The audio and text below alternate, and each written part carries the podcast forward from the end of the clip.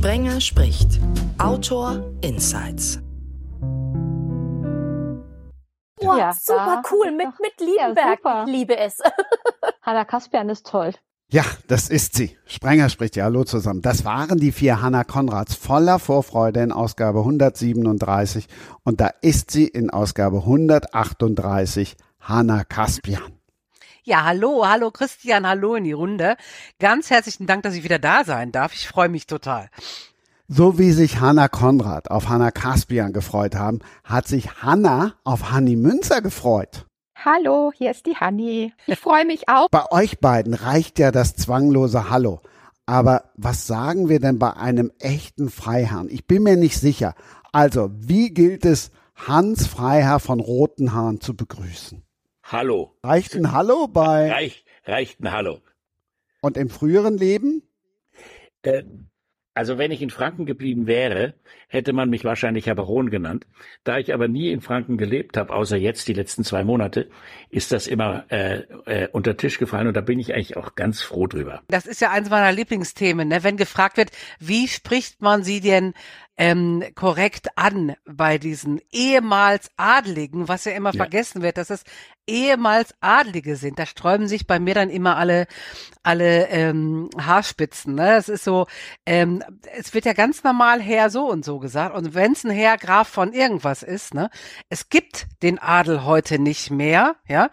Und wer sich sozusagen dem Adel zugehörig fühlt, der ist im Prinzip ja heute, also vom Stand her, ähm, ne, der Stand ist abgeschafft worden und ähm, es gibt sozusagen die ehemals Adeligen und ähm, jeder, der sich heute noch sozusagen in dieser in, in einem besonderen Kreis fühlt, dann ist das sowas wie eine Mitgliedschaft bei der hiesigen Feuerwehr oder so. Ne? Man ist Mitglied, aber es ist rein privater ähm, private äh, ähm, Freizeitgestaltung sozusagen, ne? wobei das natürlich immer noch nachwirkt, ne? bis heute noch nachwirkt, aber tatsächlich, es gibt seit 1918 keinen deutschen Adel mehr, Punkt.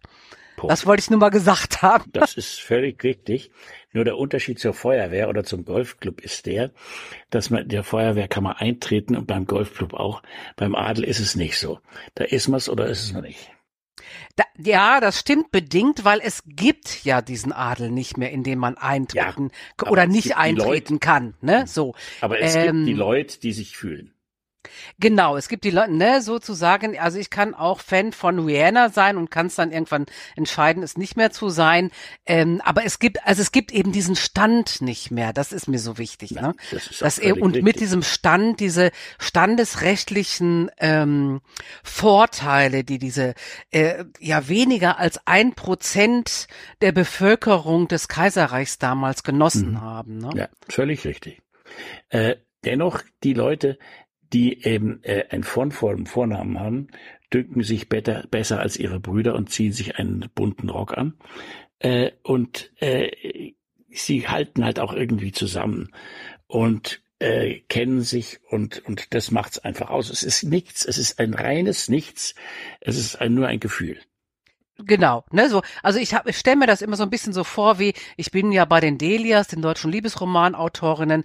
Ich kann ja im Prinzip fast in jede Ecke Deutschlands und nach Österreich und nach Schweiz fahren und habe da immer jemanden, den ich schon auch irgendwie so ein bisschen kenne oder mit dem ich mich treffen könnte und der mir irgendwie so die Ecke äh, zeigt, äh, wo ich dann gerade bin. Es ist halt irgendwie so eine Gemeinschaft, in die äh, man aufgenommen wird und dann ist man auch immer so ein bisschen mit dem Herzen dabei, aber tatsächlich tatsächlich dieses, wenn jemand sagt, wie würde ich dich denn heute, wie würde ich dich denn richtig ansprechen, dann sträuben sich meine Nackenhaare. Das wollte ich nur, ja. Das, das wollte ich nur mal reingeworfen haben. Völlig berechtigte oh. Auf, Aufstellung ihrer Nackenhaare. Ja. Und da ich die Hälfte meines Lebens in, entweder in, mehr als die Hälfte meines Lebens in Universitäten, wo man sich nur geduzt hat, ja. oder in, auf den Balearen zugebracht hat, wo man sich auch nur duzt, ist die Wir Sache bei mir alle. absolut, absolut daneben. Ja, ja. Es war ja eigentlich also, nur eine nette Einführung, aber gut, jetzt ja. habe ich mir die Watschen abgeholt. Aber, aber ich muss gerade sagen, die Hanna hat mir gerade ganz, ganz arg den, den Zahn gezogen, weil ich wollte ja als Kind immer Prinzessin sein. Und ähm, naja, okay, dann ist es halt so, dann geht das halt gar nicht mehr. Dann kann ich mich jetzt auch noch nicht mal mehr adoptieren lassen. Naja, Ja. okay. Ich, ich, ich entschuldige mich bei allen, die jetzt auf den Schlips getreten fühlen. Gar nicht. Aber also ich, ich schreibe ja aus dem äh, ersten, äh, erste Hälfte 20. Jahrhundert vor allem und ähm, da man muss sich ja mit dem Adel dann zwangsläufig beschäftigen und dabei habe ich eben zwei sehr wichtige Sachen gelernt, die glaube ich den meisten, wenn sie an Adel denken, überhaupt nicht äh, ähm, bewusst sind. Also das eine ist, dass der es den Adel ja gar nicht gibt. Ja, es gibt diesen Uradel, den Briefadel, den die nur von haben, die gar keinen Titel haben, die so, äh, ne, es gibt diese ganz hohen äh, ähm, Aristokraten, also die wirklich äh, Herrschaftshäuser, also diese Dynastien sind und selbst in diesem in diesem ähm, für uns immer so homogen aussehenden Gebilde ähm, Adel früher ähm, gab es ja extreme Standesunterschiede auch und auch extreme Standesdünkel, Dünkel, ja. Also wer wirklich schon sozusagen wie bei den Amerikanern mit der Mayflower angekommen ist, ja, das gibt's ja bei den im deutschen Adel auch, die also wirklich schon ähm, seit dem 14., 15., 16. Jahrhundert diese Titel hatten und dann gibt's ja wirklich die, die es durch irgendwelche militärischen ähm, Errungenschaften ähm, dazu bekommen haben, manche auch nur für die Zeit ihres Lebens, der wurde dann gar nicht vererbt, der Titel, ja, die, dann dieser Briefadel, der einfache Adel, also das ist ja ein hochkompliziertes und komplexes Gebilde, ähm, und ähm, das ist so die, diese eine Geschichte, dass den meisten eigentlich gar nicht klar ist, dass es den Adel so zumindest früher gar nicht gab. Und das Zweite ist, was ich eben gelernt habe, gerade durch durch das Schreiben im Gut Greifenau, ähm, was mich dann auch immer so ein bisschen dazu beflügelt, einzugreifen und zu sagen, Moment mal, ja, so es gibt den Adel nicht mehr. Die, dieser Adel oder große Teile dieses Adelsgeflechts und das muss man dann sagen, es waren wirklich die meisten. Ähm, das wird so ein bisschen jetzt von dieser ähm, Stauffenberg-Geschichte überdeckt. Da wird immer so getan, als wenn das der Widerstand wäre. Nein, also das, es war vor allen Dingen mal der Adel als eine der vorherrschenden Kräfte, die Hitler mit an die Macht gebracht haben. Ne? So. Und das sind so zwei Sachen, die bei mir immer sofort anspringen, wenn ich äh, Adel höre. Ne? Das ist natürlich was ganz anderes, als was Leute sich heutzutage vorstellen. Und ähm, Hanni, also Prinzessin wäre ich ger nicht gerne gewesen, nachdem ich das alles so äh, ähm, äh, mitbekommen habe, wie es damals gelaufen ist. Ne? Die hatten es nämlich auch alle nicht leicht. Die wurden verschachert ähm, ne, an den an den meistbietenden sozusagen, wer die bessere ähm, äh, Hochzeitsallianz bot. Ja, also da wurden ähm, die Reiche zusammengelegt oder Bündnisse geschmiedet, dadurch, dass Prinzessinnen mit irgendjemandem verheiratet wurden und irgendjemand heißt wirklich 50 Jahre älter oder 30 Jahre zu jung oder weiß der Geier was. Also die hatten alle kein kein ähm, leichtes Leben. Ne? Also Prinzessin ist, wenn ich heute in der Zeit geboren worden wäre, dürfte mir aussuchen, als was dann als, als Bürgerstochter, als Tochter eines, eines wohlhabenden, nicht allzu reichen Bürgers. Also da hatte man tatsächlich als Frau dann immer noch die meisten ähm, Möglichkeiten, sich selbst zu verwirklichen, um das mal so zu sagen. Also seinen eigenen Weg gehen zu können. Also gut, du hast mir es ausgeredet. Tut mir leid. War ja auch Um- nur ein Traum, als ich drei oder vier Jahre alt war. um Aber was dieses du alles eher langweilige Hannah, Thema das ist ja abzuschließen, irre. äh, die, oder vielleicht, ich versuche es abzuschließen, äh, die Österreicher, die haben das sehr konsequent gemacht. Die haben ja nicht nur den Ja. Adel abgestammt, sondern die haben auch den Titel abgeschafft. Ja. Und in Deutschland ist der Titel ähm, Teil des Nachnamens. Nun ist der Titel ja bei zum Beispiel in meiner Familie Freiherr. Das heißt, alle Frauen müssen auch Freiherr heißen. Da sieht man, wie blöd die ganze Geschichte Ja, ist. ja. Genau. Aber ja. dann Wobei ich das ja lustig weiter. finde, diesen Begriff Freifrau, weil die Frauen waren ja trotzdem gar nicht frei, ne? Die Freiherren auch nicht. Wo kommt das denn bloß her? Vielleicht auch Das früher vom kommt von Lieber. Baro. Also Baro ist der Mann und Lieber ist frei. Das heißt, die waren nur dem Kaiser untertan und keinem, also waren sonst nicht Vasallen. Wo ist denn eigentlich Christian hingekommen? Der langweilt sich bei diesem Thema. Nein, ich, äh, ich höre zu und lerne wie immer. Und ähm, Was ich spannend finde, dass du ja eine Hanni, einen Hanna und einen Hans hast. Das ist ja, Ja. so, Hanni, Hanna und Hans ist fast schon wieder ein Buchtitel. Ich bin Mhm. schon wieder irgendwo am Überlegen, so eine Dreiecksgeschichte und so weiter. Hanni, Hanna und Hans und die drei Fragezeichen. Ja. Ja, genau. Und ich werde zwischen den beiden Aber Damen hin momentan und her sind wir ja am. Telefon, da können wir nichts anstellen. Vielleicht besser so. Hans, Okay. ich Ja. habe gelesen, dass deine Lieblingsinsel Mallorca ist. Stimmt das? Ja, meine Lieblingsinseln sind Ibiza, da habe ich 13 Jahre gelebt, und Mallorca, da habe ich, glaube ich, 30 Jahre gelebt. Äh, äh, ich ich habe immer auf den Balearen gelebt, seitdem ich erwachsen bin. Ah, schön, weil mich zieht's nämlich auch in letzter Zeit sehr öfter hin, seit in den letzten Jahren. Ja. Wegen der guten Energie und dem Licht und einfach wegen den Menschen. Es ist einfach so schön dort. Ja, wir sind 19, 2014 sind wir von, von Mallorca nach, nach äh, Berlin gezogen, weil meine Tochter und ihr Mann hatten ein Kind und da wollten wir zusehen, wie das groß wird. Oh, Und das ist aber das schön. War, war auch sehr schön und jetzt ist sie zehn und hat uns äh, gesagt, ich bin jetzt in der Vorpubertät, ich brauche euch nicht mehr so sehr. Und da haben wir gedacht, dann können wir ja wieder zurück nach Mallorca gehen. Und am Oh, hat sie euch auch wieder auf die Insel geschickt? Ja, am 3. September werden wir in Toulon das Schiff besteigen und dann wieder nach Major in Mallorca wohnen. Ach, wie Oh, habt schön. ihr einen großen Hund? Nein, wir haben keinen Hund. Okay, weil normalerweise hauptsächlich, da werdet ihr euch wundern, da sind sehr viele Hundebesitzer auf der Fähre, weil die ihr Flugzeug mitnehmen können, wenn es mehr als acht Kilo wiegt. Und dann fahren die alle mit der Fähre von Toulon aus. Ja, ich hoffe, ich, die Hunde machen mir keine Sorgen, sondern vielleicht die E- E-Bikes, nicht die E- E- E-Autos. Die oh, die Teile. Sorgen. Ja, okay. Aber das wird schon. Das wird schon. Es wird eine, eine, eine, ein, auch irgendwie ein Abenteuer, denn wir haben dort noch keine Bleibe. Wir haben für sechs Monate eine, eine Wohnung gemietet. Aber wenn wir in der Zeit nichts finden, dann müssen wir unter die Brücke. Ach du Güne, nein. Ja, das wird spannend. Freue mich schon. Aber das wird bestimmt toll. Ihr werdet schon Natürlich. was finden. Natürlich. Sonst meldest finden. dich bei mir. Vielleicht haben wir ja noch ein Plätzchen für dich Ja. frei. Okay. Schmeiß den Welpen raus und mich nimmst du auf. Nein, ganz bestimmt nicht. Gro große Okay. Liebe. Hanni, hast du einen Wohnsitz auf, auf, äh, ja, auf den Balearen? Ja. Oder ein, ein Ferienhaus? Ach, wie Ja, schön. schon, schon, schon ganz, also eigentlich schon sehr lange. Und äh, letztens hatten wir im Juni, weil wir vermieten auch, und Ja. wir hatten im Juni ganz, ganz hohe Gäste. Ich, ich sag's jetzt einfach mal, weil sie sind ja jetzt schon wieder weg. Da waren die Töchter von Barack Obama da und die Enkelin von Joe Biden. Weil das Haus liegt, ist so ein Dorfhaus und es liegt ganz versteckt in einer Sackgasse, lässt sich natürlich dann gut beschützen. Und das ganze kleine Dorf war natürlich ein Aufruhr wegen überall Security und so weiter und so fort. Und äh, schade, dass ich das mir nicht selbst äh, anschauen konnte, weil das hätte ich Ja. so diesen ganzen wahnsinnigen Zirkus, das hätte ich mir schon ganz gerne mal angeschaut. Ja, ja. Aber spannend. Jetzt schlafe ich sozusagen im selben Bett. Ich habe mal in demselben Bett wie, wie Mar Margaret Thatcher gewohnt, geschlafen. In, in, Oh. in York, glaube ich. Ich hoffe, sie hatte ihre Handtasche mitgenommen. ja, sie war nicht mehr da. Sie war nicht mehr da. nee, aber ich habe In welcher Gegend ist denn dein Haus? Äh, das ist in der Nähe von Santani. Ah, da Ganz im hinten. Okay. Südosten. Das ist sehr schön, ja. Ja, das ist noch sehr ursprünglich. Das ist gut. Da gibt's übrigens in, in Cessalines gibt's das beste Fischrestaurant. Heißt es Manolo?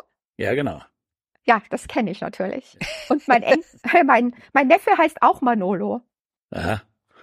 Ja, nee, das ist Deshalb hervorragend. ist mir das besonders bekannt. Ja. Ja, da war das, die schöne Geschichte, dass der, der, der König von Spanien, wie er noch Kronprinz war, hat einen, einen Tisch bestellt und kam nicht. Und da ist dann der, der Juan Marc, der, der Carlos Marc, der Bankier, hat einen Tisch gesucht und hat gesagt, ach komm, gib mir doch den, der Depp kommt nicht. Also hier, der hatte natürlich nicht unter seinem richtigen Namen bestellt, sondern unter Rodriguez oder so. Und äh, setzte sich an den Tisch, kaum saß er, kam der Kronprinz und da hat er, äh, der, der Bankier gesagt, passen Sie mal auf, wir machen einen Deal, Sie, Sie kriegen den Tisch und dafür besuchen Sie mich danach auf einen Cocktail in meiner, auf meiner Finca. Und das war natürlich dann der, die, die Heiligsprechung der Finca so ungefähr. Okay. Ja, aber der, der Herr Juan Marc, das weißt du ja auch, das war, das, die, die sind ja immens reich, ne, das ist der Banker Marc. Und die Ja. haben sich das ja eigentlich zusammengeklaut, erstmal aus Piraten, ne, als Schmuggler und so weiter. Ja, So geklaut sind haben die eigentlich nicht, zu aber ihrem großen haben. Besitz gekommen. Geklaut haben sie nicht, aber geschmuggelt haben sie. Das haben sie Ja, übrigens gesch- alle in geschmuggelt, Mallorca. ja. Ich habe mal einen Mallorquiner gefragt, warum denn sogar die nicht bewohnten äh, Buchten eine Zuwägung haben. Und da hat er gesagt, du bist ein typisch deutscher Depp. Das brauchen wir doch, um zu schmuggeln. Wie Ja. sollen wir denn sonst an die, an die, an die Strände kommen? Und die ganze Insel hat so, äh, bis der Tourismus kam, zum ganz großen Teil am Sch- Schmuggel gelebt. Ja, Was haben hab die denn gelesen. geschmuggelt? Zuerst Zigaretten. Zigaretten, Ah. ganz viel Zigaretten. Äh, der. Juan Marc hatte, hatte sogar eine Zigarettenfabrik in Algier, Ja. weil die Zigarettensteuer war so teuer. Ah, okay. Aber in der schlechten Zeit natürlich alles andere, Lebensmittel und was man will. Und die, der, die Familie Mark, das waren, das waren Schmuggler. Aber der Juan Mark war, war eben ein, auch ein, ein genialer Finanzier und war, äh, hat natürlich den Franco finanziert und ähm, ist deswegen eine durchaus äh, widersprüchliche Figur. Die Familie jetzt, die, der Carlos, der ist, der ist, glaube sein Urenkel, der führt halt die Bank sehr erfolgreich und macht das. Aber ich habe mein Geld immens, bei- was die an, an. Landbesitz haben. Ja, denen gehört so neben neben Colonia de San Jordi gehört denen eine riesige Finca mit direkt am am, am Meer und das, es muss Ja. traumhaft sein. Und da ist eben diese dieses diese Begegnung passiert. Ah, okay. Ich kann wenig dazu sagen. Ich war nur dreimal innerhalb von, glaube ich, 25 Jahren mal da auf äh, äh, Urlaub machen und Hm. kenne viel zu wenig von. Ich bin immer so, ich bin immer so jemand, der unstet ist und immer woanders hinreist. Also ich kenne viel zu wenig von Mallorca oder den auf anderen Baleareninseln war ich noch gar nicht. Ja, ich bin auch so einer, der eigentlich nicht immer an denselben Punkt fährt, sondern ich versuche immer nach Italien zu fahren. Jetzt fehlen mir noch die Marken. Sonst kenne ich es eigentlich. Oh, den Marken kann ich dir empfehlen. Da haben wir ja auch ganz lange ein Haus gehabt. Italien. Oh, wunderbar. Die Leute sind nett, Essen ist gut, äh, die, man sieht, kann viel anschauen und das Wetter ist gut, was will man mehr? Eben. Was braucht man mehr? Was braucht man mehr? Ja. Das ist es halt. Das ist, glaube ich, unser Problem, dass wir irgendwie nie, nie Halt machen können. Dass wir immer denken, das Glück liegt am nächsten Tag, das Glück kommt morgen. Aber das, so ist es halt nicht. Das Glück ist eigentlich immer da, man muss sich dem nur bewusst sein. Ich bin schon lang glücklich. Sehr schön. Das hört sich gut an. Hani, nochmal, ähm, ich habe die Gegend nicht ganz verstanden und vor allen Dingen, was dich dahin verschlagen hat und was du da so schön fandst. Du meinst jetzt Italien? Ja. Genau. Ähm, ich hatte eigentlich schon immer eine große Affinität für die Italiener, also auch viele italienische Freunde. Und äh, da ich aus Bayern bin, äh, lag es ja für meine Eltern auch nahe, auch mal öfters an den Gardasee zu fahren. Von den Gardasee geht's dann weiter an die Adria. Und meine Liebe zu Italien, die ist eigentlich immer weiter gewachsen. Und kommt vielleicht auch aus meinen Wurzeln heraus. Ich habe auch irgendwie äh, ganz, äh, also die, wir können es eigentlich nicht so ganz genau sagen, aber meine, wahrscheinlich stammen, oder meine Großmutter und, und Urgroßmutter stammen eigentlich irgendwo aus Osteuropa, aber die sind viel durch Italien gezogen, also fahrendes Volk. Und äh, deshalb habe ich wahrscheinlich auch so dieses Unruhigehen in mir, weil ich schon irgendwie in x Ländern gelebt habe. Aber äh, Italien es war irgendwie so mein Herzensland. Und äh, ich bin in ganz jungen Jahren nach Rom gezogen. Ich habe äh, ich hab mich in diese Stadt bei, bei einer Schul-, also bei einer Abschlussreise verliebt und bin dann einfach äh, so mit Zack und Pack nach Rom umgezogen, konnte keine Sprache, konnte nichts und bin vier Jahre geblieben. Und ähm, ja, und dann kam ich eben zurück. Ging eigentlich, ich wollte gerne bleiben. Ich hatte ja auch einen ganz lieben Freund dort unten gefunden. Aber meine Mutter wurde schwer krank, also bin ich nach Deutschland zurück und äh, sie ist Gott sei Dank wieder gesund geworden. Und dann bin ich aber in Deutschland geblieben und äh, habe dann hier gearbeitet und hat sich das Leben so entwickelt. Aber Italien war immer mein Traum. Und äh, ich habe dann geheiratet und dann hat sich äh, mein Mann eben auch äh, äh, diesem Traum hingegeben. Und dann haben wir eben vor 25 Jahren haben wir ein, mehr oder weniger eine Ruine gekauft in, in den Marken. Und zwar in der Nähe von äh, Senigallia. Und dann haben wir diese Ruine zusammen halt mit Freunden und, und, und unseren Kindern, also Kinderarbeit ist ja billig, äh, die Mhm. haben uns da geholfen, äh, dass diese Ruine langsam wieder so hergerichtet, bis es ein richtig süßes, schnuckeliges Häuschen war. Und äh, so wie der Thomas Mann ja mal gesagt hat, wenn das Haus fertig ist, beginnt der Untergang. So, jetzt war das Haus fertig, aber wir konnten es irgendwie nicht genießen, weil wir äh, beide voll noch in der Arbeit tätig waren in den 2000ern und wir konnten es praktisch nur in Urlaub genießen. Und jedes Mal, wenn wir zum Jahresurlaub dorthin gekommen sind, war ein Erdbeben, war ein, ein Gewitter, dass das ganze Dach durchgehagelt war, also war alles kaputt, das Haus stand unter Wasser. Ähm, wir hatten eigentlich alles. Wir hatten Einbruch. Es gab eigentlich nichts, was wir nicht hatten, außer Feuer. Feuer war das Einzige, was wir nicht hatten. Und, ähm, und ja, und dann hat sich halt so ergeben, äh, dass äh, wir ein Haus hier in, in Deutschland kaufen konnten. Mein, mein Papa war gestorben und dann stand eben mein, mein Elternhaus zu, zum Verkauf. Und dann habe ich gesagt, weißt du was, ist doch eigentlich unser, unsere Heimat, unser Haus. Und äh, hier bin ich groß geworden. Und dann haben wir das Haus von meiner Mutter gekauft, damit die auch einen schönen Lebensabend auch haben kann. Und dann haben wir das Haus äh, in Italien deshalb verkauft, weil wir gesagt haben, wir können nicht zwischen zwei Häusern pendeln und so weiter und so fort. Ja, aber Marken kann ich wirklich jedem empfehlen. Es ist so wunderbar, die Menschen, diese ganze Landschaft, diese Hügel und äh, es ist auch unheimlich fruchtbar. Also Wein, überall Wein und, und jeder hat auch irgendwo einen Cousin, der Wein hat. Also ich weiß gar nicht, wir haben unheimlich viel Wein getrunken, wir waren überall eingeladen zu Weinproben und äh, Jetzt mache ich Schluss, aber es war einfach eine ganz, ganz wunderbare Zeit. Italien kann ich wirklich jedem nur empfehlen und gerade die Marken ist noch sehr ursprünglich. Ähm, ja, ich habe geguckt, wo Senegalia liegt. Das, äh, weil ich, weil mir das gar nicht sagte, muss ich jetzt eben schnell mal schauen, ähm, wo das schöne Häuschen von der Honey ist. Wo liegt's denn jetzt? Kommt bevor alle googeln und auch nochmal. Ja, in der, ja, in der Nähe von äh, San Marino, zwischen San Marino und Ancona, wenn ich das hier richtig sehe, ne? Ja, genau. Um, um ja, grob, ja. um grob Aber halt zu sein. richtig schön in, in, den, in den Bergen, in den Hügeln drin. Also da habe ich Wert drauf gelegt, dass wir so richtig schön abseits sind, 40 Kilometer landeinwärts.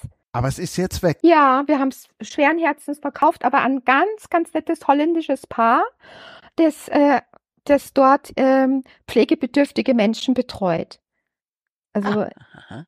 es ist, es hat, ein- es hat, es dient weiterhin einem guten Zweck. Und wie hat's dich dann dahin verschlagen, wo Hans jetzt wieder auswandert?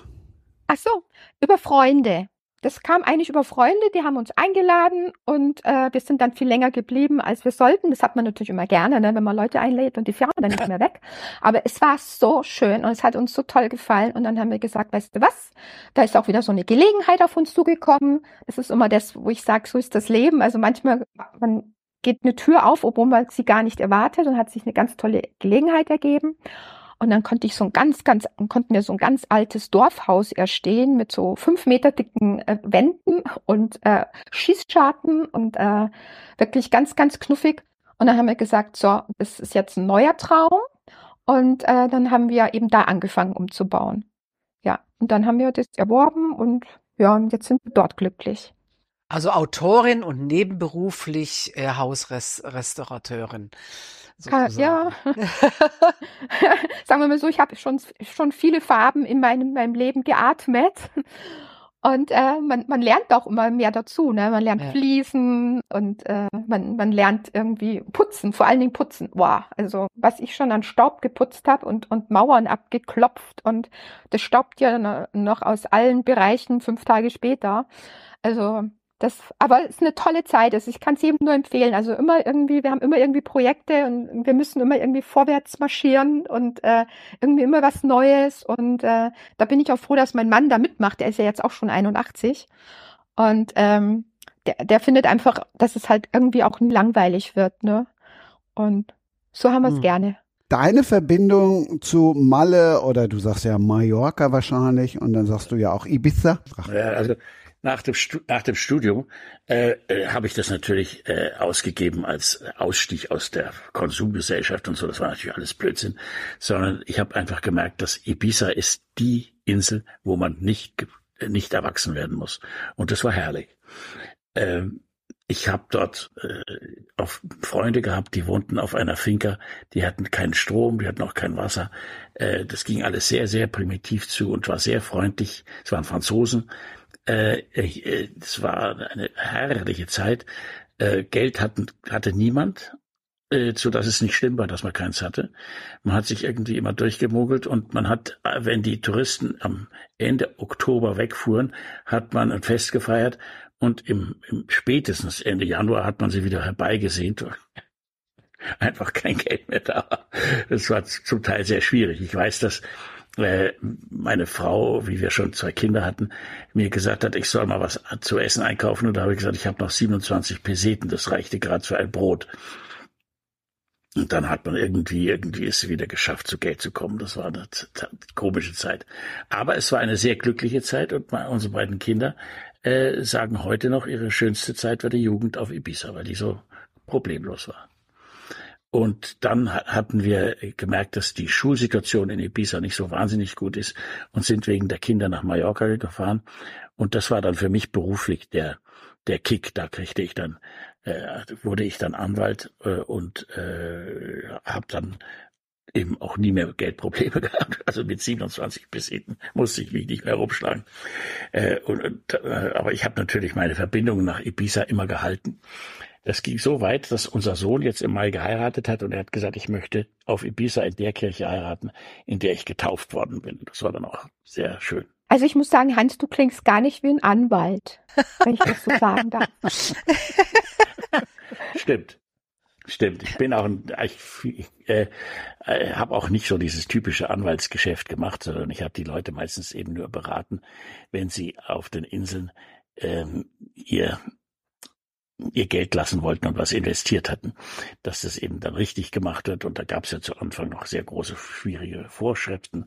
Das war alles nicht so einfach. Und äh, das war nicht sehr, nicht sehr schwierig. War so ein bisschen juristische Dünnbrettbohrerei, aber es hat mir Spaß gemacht. Aber du hast schon in Deutschland studiert oder mhm. hast du dann ein Fernstudium gemacht von nee, nee, ich habe in, ich hab in, in, in Deutschland studiert.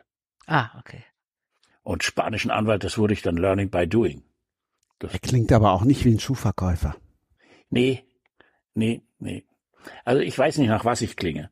Ähm, aber ja, ich glaube, in erster Linie also klinge ich danach, dass ich lange Zeit Radiosprecher war. Und im Radio sind jetzt fünf Sekunden Pause eine schrecklich lange Zeit. Und deswegen habe ich so, glaube ich, so eine gewisse Logorö, dass ich dauernd quatsche. Mm.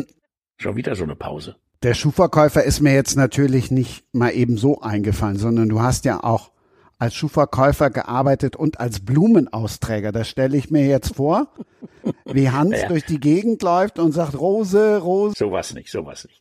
Sondern als wir nach, als wir nach Mallorca zogen, haben wir eine Immobilie gekauft, wo ein großes Geschäftslokal dazu kam. Und meine Frau ist Schweizerin, aber in erster Linie ausgebildete Floristin. Und die hat gesagt, das ist doch eine Idee, da machen wir einen Blumenladen rein. Und am Wochenende in, in, Spanien ist es so, wenn man zum, wenn man eingeladen wird, bringt, lässt man vorher Blumen vorbeibringen. Die bringt, bringt, bringt man nicht selber mit.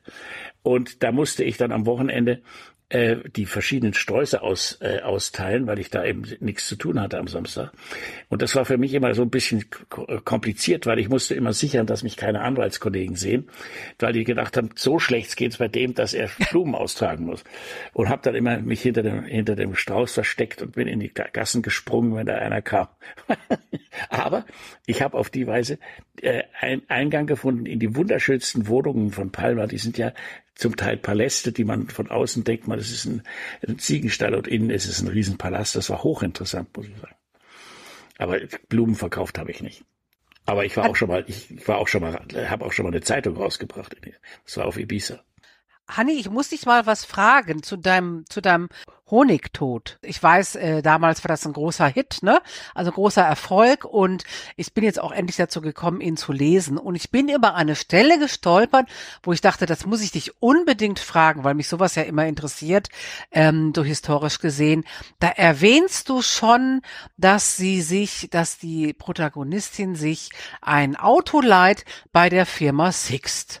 Und da habe ich gedacht, hä? Das ist, also für mich ist das ja sowas, wo ich dachte irgendwie, das ist doch was ganz Neumodisches, Autoverleih und Sixt hört sich ja auch gar nicht nach einem richtigen Namen an, sondern so nach so einem Akronym oder sowas ähm, mhm. von irgendwelchen äh, Firmenkonstrukten. Da wollte ich dich mal nachfragen, gibt's das schon so lange?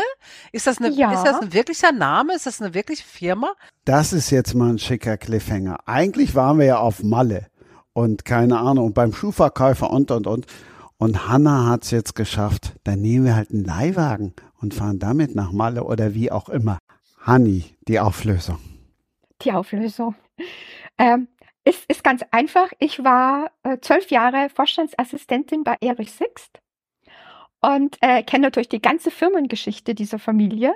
Und es ist tatsächlich so, es gab damals schon einen Limousinenservice Sixt äh, wo man eben Fahrzeuge mieten konnte. Wie witzig. Also der Ja. Name Sixt hört sich ja gar nicht nach einem richtigen, vor allen Dingen nicht nach einem deutschen, äh, äh, also nach einem, nach einem Namen an, der in Deutschland in den 1920er, 30er Jahren vorkommen würde, ne? Hanna, Das- ich merke, du bist nicht Mitglied der Münchner Bussi-Bussi-Gesellschaft, denn dort spielt die Frau Sixt eine große Rolle. Ja, ganz, ganz offensichtlich bin ich das nicht. nein, nein. Also als West, also, also ne, Westdeutsche im im eigentlichen Sinne vom Westen her gesehen. Ähm, ich bin ja am Niederrhein aufgewachsen. Ich bin in Aachen, also in der westlichsten Stadt Deutschlands, habe ich studiert und jetzt wohne ich in Köln. Also auch noch immer tief im Westen, viel tiefer im Westen als ähm, äh, als Bochum ist. Ja, das berühmte Lied Bochum tief im Westen. Ne? Ähm, ja, ich hab, ne, ne, München ist für mich 500 Kilometer, Berlin, Hamburg 500 Kilometer. Wir sind hier so eine abgeschiedene ähm, Exklave, also mit Bussi Bussi und sowas haben wir hier nicht viel zu tun. Also wir haben den Kölschen Klüngel, ne, so und und den Karneval. Damit Und kann ich Karneval. aufwarten, ne, mehr Und mehr kann ich nicht Kölsch. bieten. das ist doch schon mal was und du bist genau in der Mitte. Ja, genau, ich bin ja genau mit in der Mitte. Von der Vorstandssekretärin von Erich Sixt zur Bestsellerautorin. Chapeau. Ja, aber das ist äh, mir einfach so passiert. So, dass, äh, dass das erste Buch ein Erfolg war, war eigentlich eher ein Experiment, das, das versehentlich gelungen ist. Und, ähm, und das mit Honigtod, das, das zweite Buch, war eigentlich auch irgendwie, es wäre fast gar nicht erschienen. Ich hatte ja den, ich mache es ganz kurz, klassischer Weg. Äh, man schreibt ein Buch, das erste Buch ist 25 Jahre alt, dann schreibt man erstmal die Verlage an, kriegt überall eine Absage, dann sucht man sich eine Agentin und dann ist es fast schon genauso schwer, eine Agentin zu finden. Aber dann habe ich Gott sei Dank über die Cousine von Erich Sixt, die Andrea Sixt, die selbst ja auch sehr erfolgreich als Autorin und Produzentin agiert, die hat mir ihre Agentin genannt und dort habe ich mich vorgestellt. Die hat dann mein Buch angenommen, wollte aber Honigtod gar nicht erst an den Verlage weiterleiten, habe ich jetzt noch den Brief zu Hause von 2007, äh, weil äh, das ein, ein Thema ist, äh, wo sie nicht glaubt, dass sie das den Verlagen nahebringen kann. Und dann lag das halt jahrelang in der Schublade. Und dann habe ich es eben, als die Technik das ermöglichte, natürlich habe ich mir Hilfe geholt, weil, wie gesagt, ich selbst äh, stehe mit jeglicher Form von Technik auf Kriegsfuß, habe das mit Hilfe von Freunden hochladen können über ein Selbstservice. Äh, äh, Medium und dann wurde Honigtod eben ein Erfolg. Und so ist das Ganze losgegangen. Aber die Geschichte von Honigtod, ähm, die, die habe ich ja eigentlich schon Mitte der 90er so ein bisschen im Kopf gehabt. Und zwar nach meiner Begegnung mit Hitlers Patensohn Egon Hanfstengel. Und das ist auch so, wo ich immer sage, das Leben, das geht ja manchmal wirklich so lustige Wege. Ich habe die ehemalige Verlobte von Egon Hanfstengel in Amerika kennengelernt, als sehr gute Freundin meiner Tante, bei der ich als 16-Jährige äh, gelebt habe, um dort eine Highschool zu besuchen. Und da habe ich eben damals die Irene kennengelernt, die mich eben viele, viele Jahre später äh, in Deutschland angerufen hat, eben Mitte der 90er und sagte, pass auf, Hanni, ich komme da und da am Flughafen in München an. Kannst du mich bitte abholen und nach München äh, in eine Adresse bringen? Ich versuche nochmal nach 40 Jahren mit meinem damaligen Verlobten einen Neuanfang. Und äh, dann habe ich eben die Irene vom Flughafen abgeholt. Dann sind wir nach München-Bogenhausen gefahren. Und sie hat wirklich mit keinem Wort erwähnt, wer ihr ehemaliger Verlobter vor 40 Jahren gewesen ist. Und das war eben Egon Hamstengel, der Patensohn von Adolf Hitler, der eben als kleiner Junge bei ihm auf den Schoß gesessen ist, ihn mit Süßigkeiten gefüttert hat, ihn geschaukelt hat und wirklich sehr oft auch dort war, in dieser Villa Tiefland im Bogenhausen. Die gibt es heute noch. Und äh, in dieser Villa Bogenhausen in Tiefland hat zum Beispiel Adolf Hitler 1924, er war dann sehr, sehr eng befreundet mit den Hamstengels, Weihnachten gefeiert, kurz nach seiner Entlassung aus dem Gefängnis Landshut. Und, ähm, und als ich dort eben in dieses Haus kam, äh, es war, es war wie ein Museum voll mit Hitler-Andenken, weil Egon Hamstengel von seinem Vater, Putzi Hamstengel, eben so viel geerbt hatte, es, es war unglaublich. Also der Putzi Hamstengel war ja sozusagen bis 1937, bis er selbst in Ungnade gefallen ist und, und fliehen musste, Pressesprecher von Adolf Hitler. Und der war praktisch seit 1922 an seiner Seite und in diesen 15 Jahren hat er viel gesammelt. Das heißt so Redemanuskripte, er hat auch selbst Musik und Märsche verfasst, war ein begabter Musiker. Hitlers Pressesprecher Putzi Hamstengel hat ähm, wirklich alles gesammelt, alte Manuskripte, alte ähm, Noten und ganz viel mit Handschriften von Adolf Hitler noch versehen. Und das durfte ich mir dann anschauen. Und äh, das war eigentlich ganz interessant. Also dieser ähm, Egon war, wollte selbst ein Buch über Hitler schreiben, darum hat er das auch alles dort auf diesem Tisch aufgebaut. Darum waren da eben diese Hakenkreuzfahnen und das. Und für mich war das natürlich erstmal, äh, ich war erstmal geschockt, weil ich dachte, wo lande ich denn jetzt hier?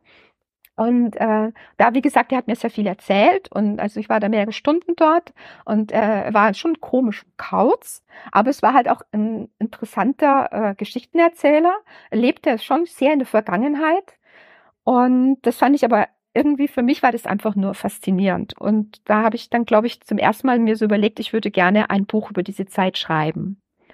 Und ich glaube, äh, so kam es halt irgendwann später zu Honigtod. Wer war denn die Agentin? Meine Agentin, das war die hm. Liane Kolf. Ja, das ist auch meine. Ja, die, die Liane Kolf. Auch meine. Ja.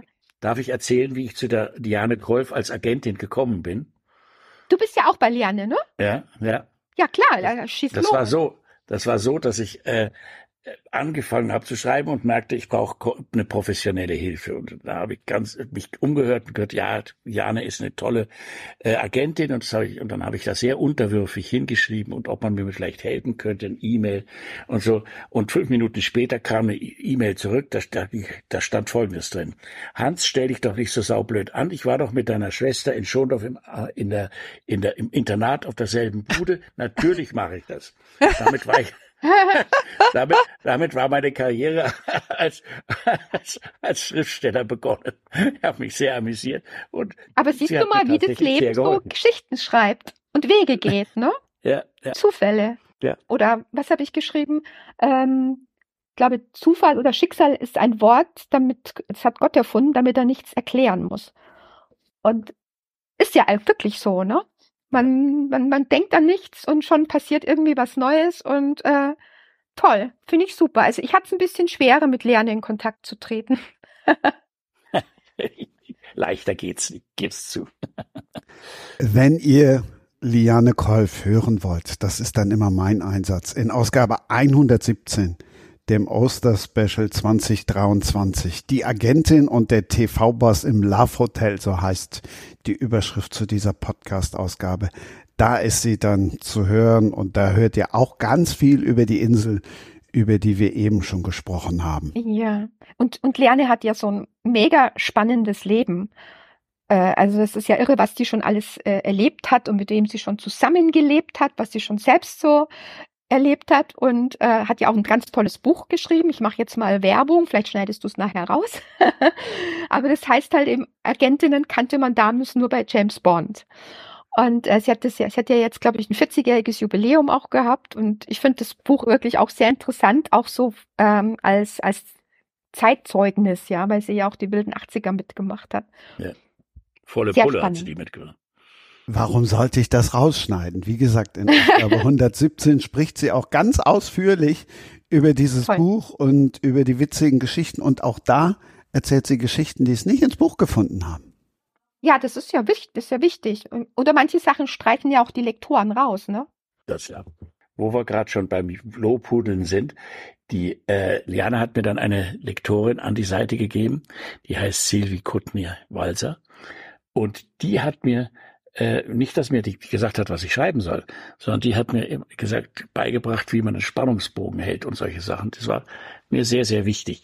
Da habe ich gemerkt, dass Lektorinnen eben doch äh, tatsächlich ihr was davon verstehen, wie ein Buch entstehen soll. Das ist ja nicht, weiß ja man nicht vorher, wie, wenn man ein Buch schreibt. Das erste Mal. Also mich brauchst du da nicht fragen, Hans, wie man ein Buch schreibt. Ich glaube, kein Mensch schreibt ein Buch wie ich. Ich schreibe, glaube ich, immer den Schluss zuerst. Ah. Und bei mir herrscht grundsätzlich das absolute Chaos. Ich glaube auch, dass es kein wirkliches Rezept gibt. Ja. Ähm, Ich, ich merke immer, dass, dass bei mir die, die Leute, denen ich eigentlich eine große Rolle zusprechen wollte, irgendwie plötzlich sterben. Und dann ist es, es geht, es geht nicht irgendwie klarlinig voran. Es geht aber dann trotzdem irgendwie noch weiter. Ja, ich, ich schreibe ganz anders. Ich schreibe wirklich, ich mache erstmal den kompletten Aufriss und habe das dann nachher runtergebrochen auf einzelne Kapitel und einzelne Szenen und weiß schon immer ganz genau, was dann kommt und recherchiere auch schon vor und habe das also alles drin, so dass ich am Ende nach einer sehr langen Zeit, wenn ich angefangen habe, alles ähm, zu planen, dann kommt erst die Schreibphase und ähm, die geht dann, naja, relativ schnell, also im Sinne von relativ ähm, das geht dann aber eigentlich zügiger bei mir. Hab dann aber auch den Vorteil, dass ich danach nicht so viel streichen muss. Also am Anfang habe ich das auch so gemacht und habe gemerkt, ich muss dann, dann äh, sind ganze Teile rausgefallen, die mir zu viel waren oder äh, wo dann äh, zwei Protagonisten irgendwie das Gleiche gemacht haben oder so. Wo ich dann äh, nachher gedacht habe, das muss jetzt mal anders werden. Es muss strategischer angegangen werden. Das, das ist so meine Schreibe. Das hat den Vorteil, dass wenn man so vorher recherchiert, kann man es dann runterschreiben. Genau, ne? Ja. Aber das Recherchieren ist ja irgendwie das, was mich immer vom, vom Schreiben abhält, weil ich dann immer die Recherche so toll finde und man entdeckt da ja so tolle Biografien. Das ist ja so mein, äh, meine Hauptlektüre, dass ich ständig äh, Biografien von äh, Personen der Zeitgeschichte lese und das ist so interessant, da komme ich nicht mehr weg. Und dann lese ich noch eins und noch eins und dann ist das Schreiben vergessen und dann äh, entdecke ich wieder was und dann habe ich dann schon wieder, wenn ich dann zum Schreiben anfange, habe ich die Geschichte schon wieder vergessen. Dann muss ich wieder von vorne anfangen. Und meine Notizen, oh Gott, also die fliegen überall in der Gegend rum. Ich schreibe wirklich auf alles, äh, bloß auf, vielleicht nicht auf Klopapier, aber sonst wirklich. Also mein Mann sammelt dann immer irgendwie alles ein und dann, da guck mal, da hast du auch was aufgeschrieben, auch von der Fernsehzeitschrift. Also ich glaube, ich bin wirklich ein Albtraum. Ja, vielleicht nur für dich selbst. Äh, ja. ja, hinterher, hinterher merkt man es dann ja nicht. Ja, ja, genau. Ja, ich bin echt froh. Wo schreibst du denn? Wo machst du denn das Chaos? Ja, wirklich im Keller. Da bin ich dann ein bisschen versteckter. Das ist ein ziemlich großer Raum, 40 Quadratmeter. Aber ich habe den wirklich geschafft, diesen Raum. Also der ist wirklich äh, ein Durcheinander an, an Büchern und Notizen und Zeitschriften und Schachteln und Marketing-Sachen und kreuz und quer. Und wenn mich dann mal so der Rappel packt, dann wird mal alles aufgeräumt und es reicht dann so, hält dann so ungefähr 48 Stunden und dann schaut sie da genauso aus wie vorher. Das muss man sich so vorstellen, dass wenn man drei Kleinkinder im Haus hat, die wirklich in kürzester Zeit wirklich ein Chaos stiften können und, und das bin ich. Aber im Keller ja. habe ich meine Ruhe. Das ist ähm, man ist einfach so ein bisschen äh, für sich, man kann so mehr in sich versinken. Es ist so wie so ein kleines Nest, das ich mir da auch geschaffen habe. Und in dem ich mich auch wohlfühle. Es ist ja auch mein früheres Jugendzimmer. Also ich hab, bin sozusagen aus meinem Kinderzimmer in meinem Elternhaus in, den, in, den, in das Sutterer gezogen und habe mir dort mein Nest eingerichtet. Und jetzt ist es das immer noch. Und eigentlich ist es ja auch schön, ne? es ist ja auch irgendwo eine Kontinuität im Leben. Ich habe schon gedacht, ihr beiden schreibt bestimmt irgendwo in Mallorca am Strand und war schon ganz neidisch. Nee, ich habe in, ich hab in Berlin geschrieben. Ja, man braucht ja seine Ruhe und keine Ablenkung. Ich ja. muss das immer bewundern, dass es Leute gibt, die irgendwie wo schreiben können im, im Café oder so. Ich kann das immer gar nicht glauben, weil da gibt so viel Ablenkung und dann rattert die Kaffeemaschine und dann fällt irgendwo was runter und diese ganze Geräuschkulisse, das würde mich wahnsinnig machen. Ich kann auch nicht bei Musik schreiben. Ich auch nicht. Also ich bin immer ganz ruhig hier oben und wenn mich irgendwas stört, dann, dann bin ich direkt total genervt und man darf mich auch eigentlich besser nicht anrufen und ich gucke dann auch keine Mails, wenn ich schreibe und solche Sachen. Ja, das Handy ist aus. Ja. Ähm, dann muss ich wirklich, also ich muss auch wirklich ganz in Ruhe schreiben. Ja, genau so mache ich, mache ich das auch. Weil es ist ja auch immer so, man wird ja immer gerade dann gestört, wenn man gerade den genialsten Einfall der Welt hatte. Und, und dann bleibt der, dieser tolle Einfall bleibt für immer der Welt verborgen, weil man ihn nachher vergessen hat. Und so ging es mir schon ganz oft. Und deshalb, äh, ja, deshalb schaue ich immer, dass ich irgendwie da unten sitze und äh, mich irgendwie niemand stört. Aber man kann sich ja nicht völlig vom Leben ausschließen. Das ist natürlich auch unmöglich. Es gibt natürlich auch immer irgendwelche Geschichten. Der Mann hat Hunger der Hund will Gassi gehen, man selbst braucht einen dritten Kaffee, das passt dann schon. Aber man muss trotzdem schauen, so, also die meisten Autoren, glaube ich, arbeiten auch so in, in, in Ruhe und in Stille. Mhm. Bei mir war es der Not ge, ge, gehorchend, denn als die Pandemie und der Lockdown an, anfing, saßen meine Frau und ich in Berlin am Fenster und haben gewettet. Und zwar es ging nur darum, zu, wir hatten sonst nichts zu wetten, ob die S-Bahn von links kommt oder ob die S-Bahn von rechts kommt. Äh, und das war auf die Dauer ein bisschen langweilig. Und da habe ich dann gesagt, so jetzt muss ich mal was, versuche ich mal was zu schreiben.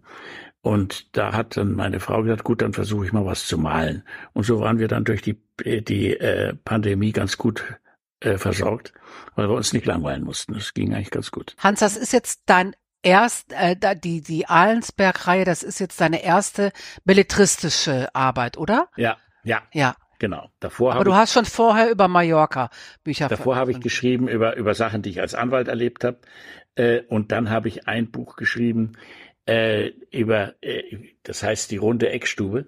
Da habe ich festgestellt, dass mein Bruder seinen Kindern überhaupt nichts erzählt von dem, von dem Schloss, in dem ich aufgewachsen bin. Und da habe ich einfach angefangen, alle Geschichten, die in, diesen, in den verschiedenen Zimmern in diesem Schloss passierten, äh, aufzuschreiben. Äh, das war mein erstes Buch. Das fiel bei der Familie auf nicht sehr, sehr fruchtbaren Boden. Äh, und dann habe ich noch ein kleines Buch geschrieben über, über Anekdoten aus Franken äh, die mir so einfielen. Aber das, das, diese, diese drei Alsberg-Bücher, das ist das erste Mal, dass ich ernsthaft was wirklich geschrieben habe. Wenn Hanna dann jetzt schon übergeleitet hat zu den Büchern, dann legen wir doch einfach mal für Hanna die Latte ganz hoch und hören noch mal rein in die Ausgabe 137. Aber ich muss sagen, ich freue mich so sehr auf Schloss Liebenberg Band 3, weil ich habe Band 1 und Band 2 verschlungen, so wie ich auch äh, einmal durch sechs Bände äh, gut Greifenau geflogen bin. Und ich finde, sie schreibt so toll und so unfassbar historisch korrekt. Ich dachte ja für mich, ich kann nie historisch schreiben, weil ich durchs Studium und so so auf Akkuratheit äh, getrimmt worden bin. Und es geht erstaunlich gut da mit der äh, mit der historischen Akkuratheit zu spielen. Und die schreibt so toll und gerade Kaiserreich und Wilhelm II. und so weiter. Das ist so klasse. Ich liebe Schloss Liebenberg. Du musst gerade so ein bisschen schlucken, ne? Das geht natürlich runter wie Öl, ne? So, das ist, wenn ihr sagt dieses historisch korrekte, ne? Dann ich denke dann immer Gott, das ist auch so viel Arbeit, so viel Arbeit, ne? Also mir geht's da wie Honey, ne? Die Recherche ist eigentlich mein Lieblingskind bei der ganzen Geschichte, ne? Ich kann mich da auch, ich komme da auch von Höcksken auf Stöcksken und dann noch hier ein Thema und da noch ein Thema und auch und das ist ja auch spannend und ich sammle immer viel zu viel Information und am Ende schaffen es vielleicht also maximal fünf bis zehn Prozent meiner Rechercheergebnisse überhaupt ins Buch. Ähm, aber das ist, ne, das, das ist ja genau das, was, was mich auch so am Schreiben ähm, äh, fasziniert, ne, dass ich für mich, das ist so ein lebenslanges Lernen dürfen, ne. Das ist schon, schon gut gewählt, dieser, dieser äh, ähm, Beruf, aber es ist schon auch echt viel Arbeit, das diese historischen Fakten ähm, so zu verarbeiten, dass es spannend bleibt, dass es eben nicht zu einer Geschichtsstunde wird. Ne? Also das ist immer so das, das Oberste, was ich für mich ähm, als, als oberstes Gesetz ähm, oder das ist ja jetzt nicht, kommt ja jetzt nicht nur von mir, ne? das hat auch Stephen King und, und äh, ähm, ähm, haben andere schon gesagt. Ne? Also das Wichtigste ist immer, man, es muss spannend bleiben. Ne? So man darf die Leser nicht langweilen. Ne? Das ist und danach kommt erst alles andere, ne? Aber das ist eben auch echt harte Arbeit, ja. Aber das ist natürlich toll, wenn dann Leute so begeistert sind davon am Ende. Ne? Dann hat man so das Gefühl, okay, dann hat sich die harte Arbeit auch echt gelohnt. Ähm, ich habe ja auch äh, das, das Buch Schloss Lieberberg gelesen und ich fand es auch total faszinierend, weil du da ein, eine Geschichte ansprichst, die ich eben selbst auch schon recherchiert habe, weil ich eine Biografie zu Eulenburg gelesen habe äh, aus den 50ern, also ein ganz, ganz alter, vergilbter Schinken. Und da habe ich mir auch schon gesagt, wie einfach es eigentlich immer wieder ist, mit den gleichen Mechanismen, es funktioniert einfach, die Öffentlichkeit gegen eine bestimmte Person aufzuhetzen. Und es hat ja damals äh, so wunderbar geklappt. Äh, es war ja eine homophobe Geschichte und ja. der Kaiser Wilhelm war, hat ja diese Männlichkeitsriten äh, gerne zelebriert, ne? Und, äh, und der wollte da nicht in Zusammenhang gebracht werden. Und da hat sich natürlich dann auch einiges getan. Und äh, ich fand das eigentlich wirklich schlimm, wie, wie sich die Menschen damals so verhalten haben. Also was ich meinte, ist eben, dass, dass wir einfach wachsam bleiben müssen. Man muss wachsam bleiben und die Dinge hinterfragen, auch wenn es manchmal nicht bequem ist, weil man sich immer fragen muss, warum wird jetzt gerade eine bestimmte Gruppe ausgegrenzt? Weshalb? Was hat das für einen Grund? Und man muss sich vielleicht auch mal fragen, warum haben, hat jemand eine andere Meinung als ich? Dann frage ich mich halt zuerst, warum hat er eine andere Meinung? Ist er klüger? Hat er mehr Informationen? Hat er mehr Fakten? Und äh, das funktioniert halt auch in der Politik sehr gut. Man, man, man lenkt von einem Thema ab, indem man anstatt dass man, dass es ums Thema geht, geht es um den Boten. Das hat man ja früher im alten Griechenland auch schon gehabt. Tötet den Boten, schlechte Nachricht, tötet den Boten. Und dann konzentriert sich auf den Boten und nicht mehr auf das, auf die eigentliche Nachricht. Und ich glaube, wir müssen wieder auf, dies, auf diesen Kern zurück. Und ähm, das, das ist eben das, was mir bei deinem Buch, liebe Hanna, aufgefallen ist, eben bei, bei Lieberberg, dass es ja wirklich darum geht, dass wieder eine Person ähm, schlecht gemacht worden ist und aus, aus reinen Interessen. Ja, das, also das war tatsächlich ähm, eigentlich auch der Grund, warum ich dieses Thema aufgegriffen habe, ähm, war jetzt gar nicht der der äh, Skandal und diese Hexenjagd auf Homosexuelle, sondern ähm, diese Auswirkungen, die das hatte, haben ja tatsächlich massiv, also es waren jetzt nicht die einzigen Einflüsse, die zum Ersten Weltkrieg geführt haben, aber es war ein ähm, wichtiger Meilenstein, der tatsächlich dazu geführt hat, dass dieser Erste Weltkrieg, also die Urkatastrophe ja. des 20. Jahrhunderts mit all seinen Folgen, ja, also die die ähm, erste deutsche Demokratie auf deutschem Boden, ähm, die dann sozusagen diesen riesen Mühlstein ähm, Versailler Vertrag ähm, um den Hals hatte und damit dann auch baden gegangen ist, die das äh, Starkwerden der Nazis, der Zweite Weltkrieg, Holocaust, also all das, was auch die Teilung Deutschlands, also all das, was dem nachgefolgt ist, hat eben mit dieser Urkatastrophe Erster Weltkrieg zu tun. Und da, wenn man dann guckt, ähm, was waren denn eigentlich die Gründe oder wieso konnte es eigentlich so weit kommen, weil die sind ja tatsächlich, wie Christopher Clark geschrieben hat, in diesen Ersten Weltkrieg reingestolpert, ganz blöde und zufällig und eigentlich so gar nicht so richtig bewusst. Ähm, und da ist diese, dieser Skandal, dieser Polit-Sex-Skandal von damals halt ein wichtiger Meilenstein, wo schon die Weichen gestellt wurden ähm, für, für das spätere Unglück. Und das fand ich eben auch so super spannend an dieser ganzen Geschichte. Dieser äh, in Liebenberg, Lieberberg. Liebenberg. Äh, oder Liebberg. Ich kenne es daher, weil da immer ein sehr schöner Weihnachtsmarkt äh, ja. ist. Ja. Äh, ich habe da was sehr Komisches gesehen. Da kann man, kann man auch in die Kirche gehen. Und in den Kirchen gibt es ja immer so, so Pulte, wo die Bibel drauf aus, aufgeschlagen wird, damit man dann draus vorlesen kann. Und dieses Pult bestand aus einem Hirschgeweih.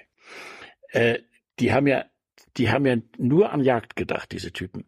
Mhm. Und, äh, und es war irgendwie signifikant, dass das als einziges aus der alten Zeit noch übrig geblieben ist. Sonst ist es ja jetzt ein Hotel. Aber ich habe eben den dumpfen Verdacht, dass durch, durch diesen Skandal eben es befördert wurde, dass die falschen Leute an die, an die Macht kamen. Genau, vorher, genau, ganz genau. Vorher also das, nicht, nicht hochkamen. Genau. Genau. Also diese, letztendlich ist es ähm, dieser Lieb, Liebenberger Tafelrunde nannte man es damals. Mhm. Ähm, das war so ein, ein ähm, Kreis aus ähm, ähm, äh, zumindest ähm, die meisten von ihnen wurden äh, waren äh, homosexuell und das war halt so die die ähm, die äh, ähm, naja wie, wie soll man das sagen also die das waren die Berater und die guten Freunde mit denen sich Wilhelm II. damals umgab und schon auch jahrelang umgab und durch diesen Skandal den der Maximilian Harden also ein Berliner äh, Publizist mhm. damals eben hervorgerufen hat äh, hervorgerufen hatte, indem er ähm, den Moltke, also den Berliner Stadtkommandanten und den ähm, Fürst Philipp äh, zu Eulenburg und äh, Härtefeld als homosexuell zwangsgeoutet hat, mhm. ähm, hat er sozusagen die Liebenberger Tafelrunde angegriffen und die hat er angegriffen, weil er der Meinung war, dass diese ähm, diese homosexuellen Gruppe zu Frankreich freundlich war.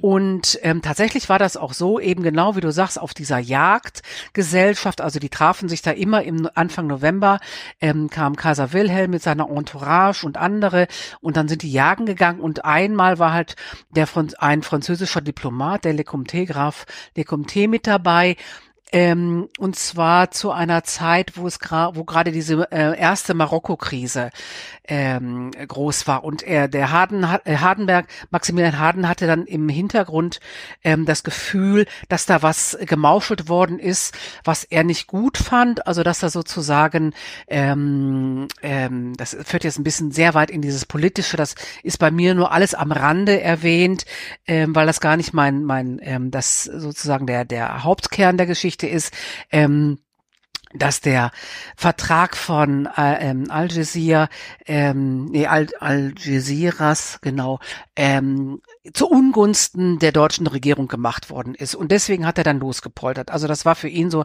der Startpunkt, wo er sagte, jetzt ist Schluss, ja, dass da diese ganzen ähm, homosexuellen und, und verweichlichten und verweibischten Einflüsse an den Kaiser getragen werden könnten. Und eigentlich war er seit Jahren schon ein, ein Kritiker Wilhelm II. Und war auch deswegen ähm, wegen Majestätsbeleidigung tatsächlich schon in Haft gewesen ähm, und hat sich aber nicht nehmen lassen, da nochmal richtig loszuschlagen.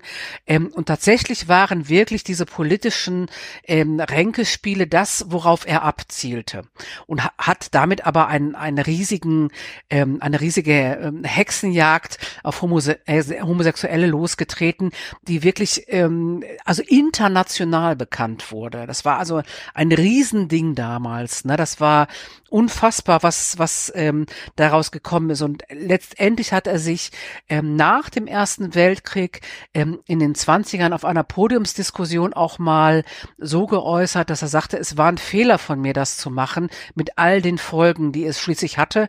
Aber naja, hinterher ist man dann immer klüger, ne? Wollte was sagen zu, zu, der, zu der Homophobie. Denn ihr erinnert euch an den Film, wo Brandauer den, den österreichischen äh, äh, Offizier spiel, spielt, der wegen seiner Homosexualität. Ja, ja. Mhm. Er hieß. Ja, Redel. Ja? Redel, genau. Und dann erinnert ihr euch sicher noch dran, dass in der Bundesrepublik gab es einen einen General, ich glaube der Kiesling. Kiesling. Ja. Und der wurde auch völlig unberechtigt. Oder auch berechtigt, wie dem auch immer sei, ihm wurde die Karriere kaputt gemacht, nur weil gesagt wurde, er wäre homosexuell. Das kann man sich heutzutage mehr, gar nicht mehr vorstellen.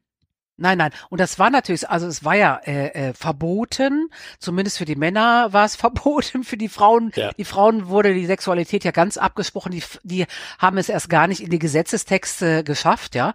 Ähm, und tatsächlich war, war das natürlich auch die Brisanz dabei. Also das ist ja nicht nur so sozusagen so eine moralische Geschichte, sondern dadurch, dass es verboten war und dadurch, dass es so sehr gesellschaftlich geächtet war, war es natürlich so, und tatsächlich war es auch früher so, unglaublich viele Homosexuelle, also gerade die, die reich waren, wurden ähm, erpresst. Und Ja. ähm, auf der einen Seite war es natürlich so, man erpresste sie äh, um des Geldes wegen, aber in den Sphären, in denen sich Fürst zu Eulenburg und Lecomte und andere bewegt haben, waren das natürlich auch ähm, Erpressungen, die um Macht und, und ähm, politischen Einfluss gingen und natürlich auch um politische Informationen. Ja, also wie beim Kiesling, das war ja auch so brisant, weil er eben ein hoher Bundeswehroffizier war und ähm, man ihm nachsagte, naja, durch die Homosexualität ist er direkt ähm, erpressbar, dass da ähm, äh, ähm, Regierungsgeheimnisse weitergegeben werden. Und so war es hier natürlich auch, ja. Ähm, das, das war ja die ganz große Brisanz. Es waren ja nicht nur irgendwelche ähm, Homosexuelle, die, ähm, die sozusagen um Geld erpresst wurden, sondern da ging es um, um die höchsten politischen Machteinflüsse und ähm, um die es da dem Maximilian Harden auch ging. Und die wollte er eben beiseite geschafft haben. Ich nehme dann zurück, dass die Latte hoch liegt für den dritten Teil, sondern formuliere um und sage, die Erwartungen, die wir jetzt gehört haben, sind groß. Schloss Liebenberg hinter dem goldenen Schatten mit dem Podcast jetzt gleichzeitig als Buch erschienen. Ja, ganz genau. Also tatsächlich ist es, danke, also es ist so, im ersten Band ähm, ist es sozusagen noch die ein, also im ersten Band, den wir ja auch damals im ersten Podcast hatten, äh, gemeinsamen Podcast hatten, man, man, es wird eingeführt in die Welt des Schlosses, in äh, wer ist denn da überhaupt, in das Grundthema, aber es bleibt noch relativ unpolitisch. Ähm, es wird erstmal nur so die Welt aufgebaut und auch natürlich dieses Gerechtigkeitsgefälle, ne? Ähm, die Fürsten da oben und die, die Tagelöhner und Dienstboten da unten. Ähm, Im zweiten Band geht es dann wirklich in diese Prozesse rein. Es gab diverseste Prozesse. Ähm, und im dritten Band, der jetzt gerade gekommen ist, ähm, wird sozusagen genau das, was ich vorhin erzählt habe, diese riesige politische Dimension, die tatsächlich bis heute nachwirkt, also in ihren politischen äh, Nachwirkungen heute noch zu spüren ist, ähm, die, die wird dann sozusagen aufgegriffen. Und ähm, um, um das mal so ein bisschen einzuführen, ähm, es geht also um ein echtes Schloss. Schloss Liebenberg gibt's heute auch noch tatsächlich äh, im äh, oberhalb von, also nördlich von Berlin, 60 Kilometer entfernt ungefähr, ganz äh, schön gelegen ähm, im Löwenberger Land. Ähm, wunderschön auch zu besichtigen und ähm, äh, heute eben ein Hotel. Ähm, leider innen komplett äh, umgebaut. Man kann da also wirklich nichts mehr sehen. Ich habe da eine schöne Schlossführung mitmachen dürfen. Ähm, aber ganz, also es lohnt sich auf jeden Fall da auch mal ähm, hinzufahren, wenn man da in der Ecke ist.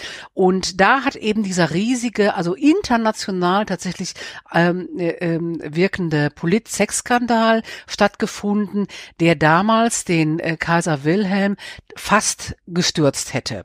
Und ähm, also er, da war wirklich alles drin, was man so, was man so braucht, um auch so ein Hollywood-Blockbuster ähm, zu schreiben, ja, Sch Schlammschlachten, Intrigen, Duelle, äh, ähm, äh, preußische Generäle, die an Riechfläschchen riechen und solche Sachen, Lügenintrigen, Erpressungsversuche, also ganz alles Meineid, alles drin, was man irgendwie braucht, super spannend und auch super spannend dieser Hintergrund, ähm, um das äh, zu nehmen, aber ähm, es ist halt eine sehr, sehr komplexe Geschichte, die ich äh, runtergebrochen habe auf die Eckpfeiler, ähm, weil ich das nämlich aus der Perspektive von den Dienstboten ähm, geschrieben habe.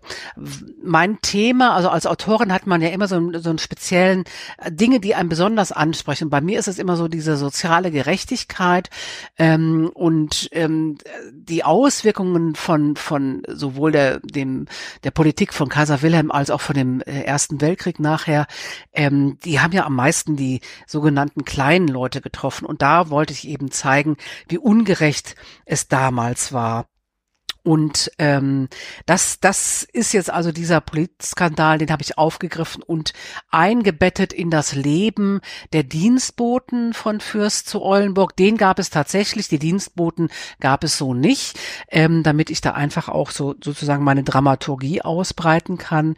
Und das haben wir gerade alles schon gesagt. Also der, der Skandal fing an 1906 ähm, und hat sich bis 1909 gezogen mit diversen Prozessen zwischendurch, mit, mit mit internationaler Presse, mit Aufruhr in allen ähm, Formen und, und, und Ausbreitungen.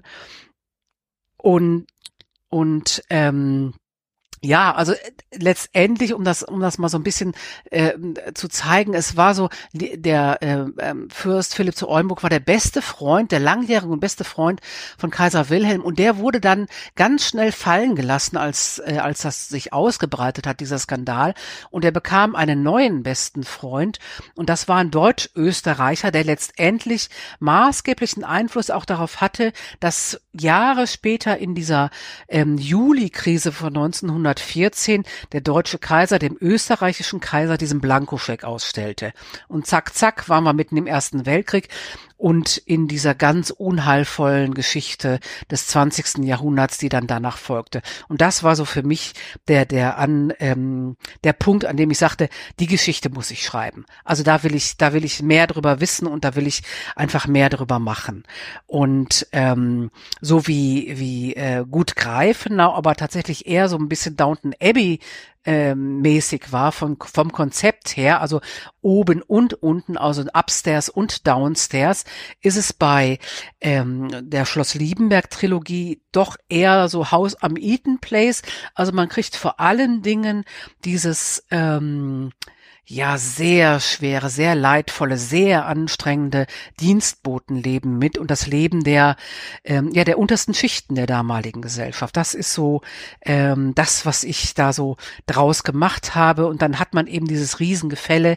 Also der Fürst äh, zu Oldenburg ist natürlich noch mal viel viel reicher und vermögender als ähm, das mit Gut Greifenau der Fall war. Also die Grafen von Gut Greifenau und ähm, die Dienstboten die kommen halt aus noch untereren Schichten, also sind noch ärmer als die Dienstboten, die es auf, äh, die es nach Gut Greifenau geschafft haben. Und die Schere von arm und reich, diese Kluft ist einfach riesig und das auch so auszugestalten, bildreich auszugestalten, das macht so richtig Spaß. Also das ist so mein, mein Schloss Liebenberg, wo ich mich gerade drauf befinde.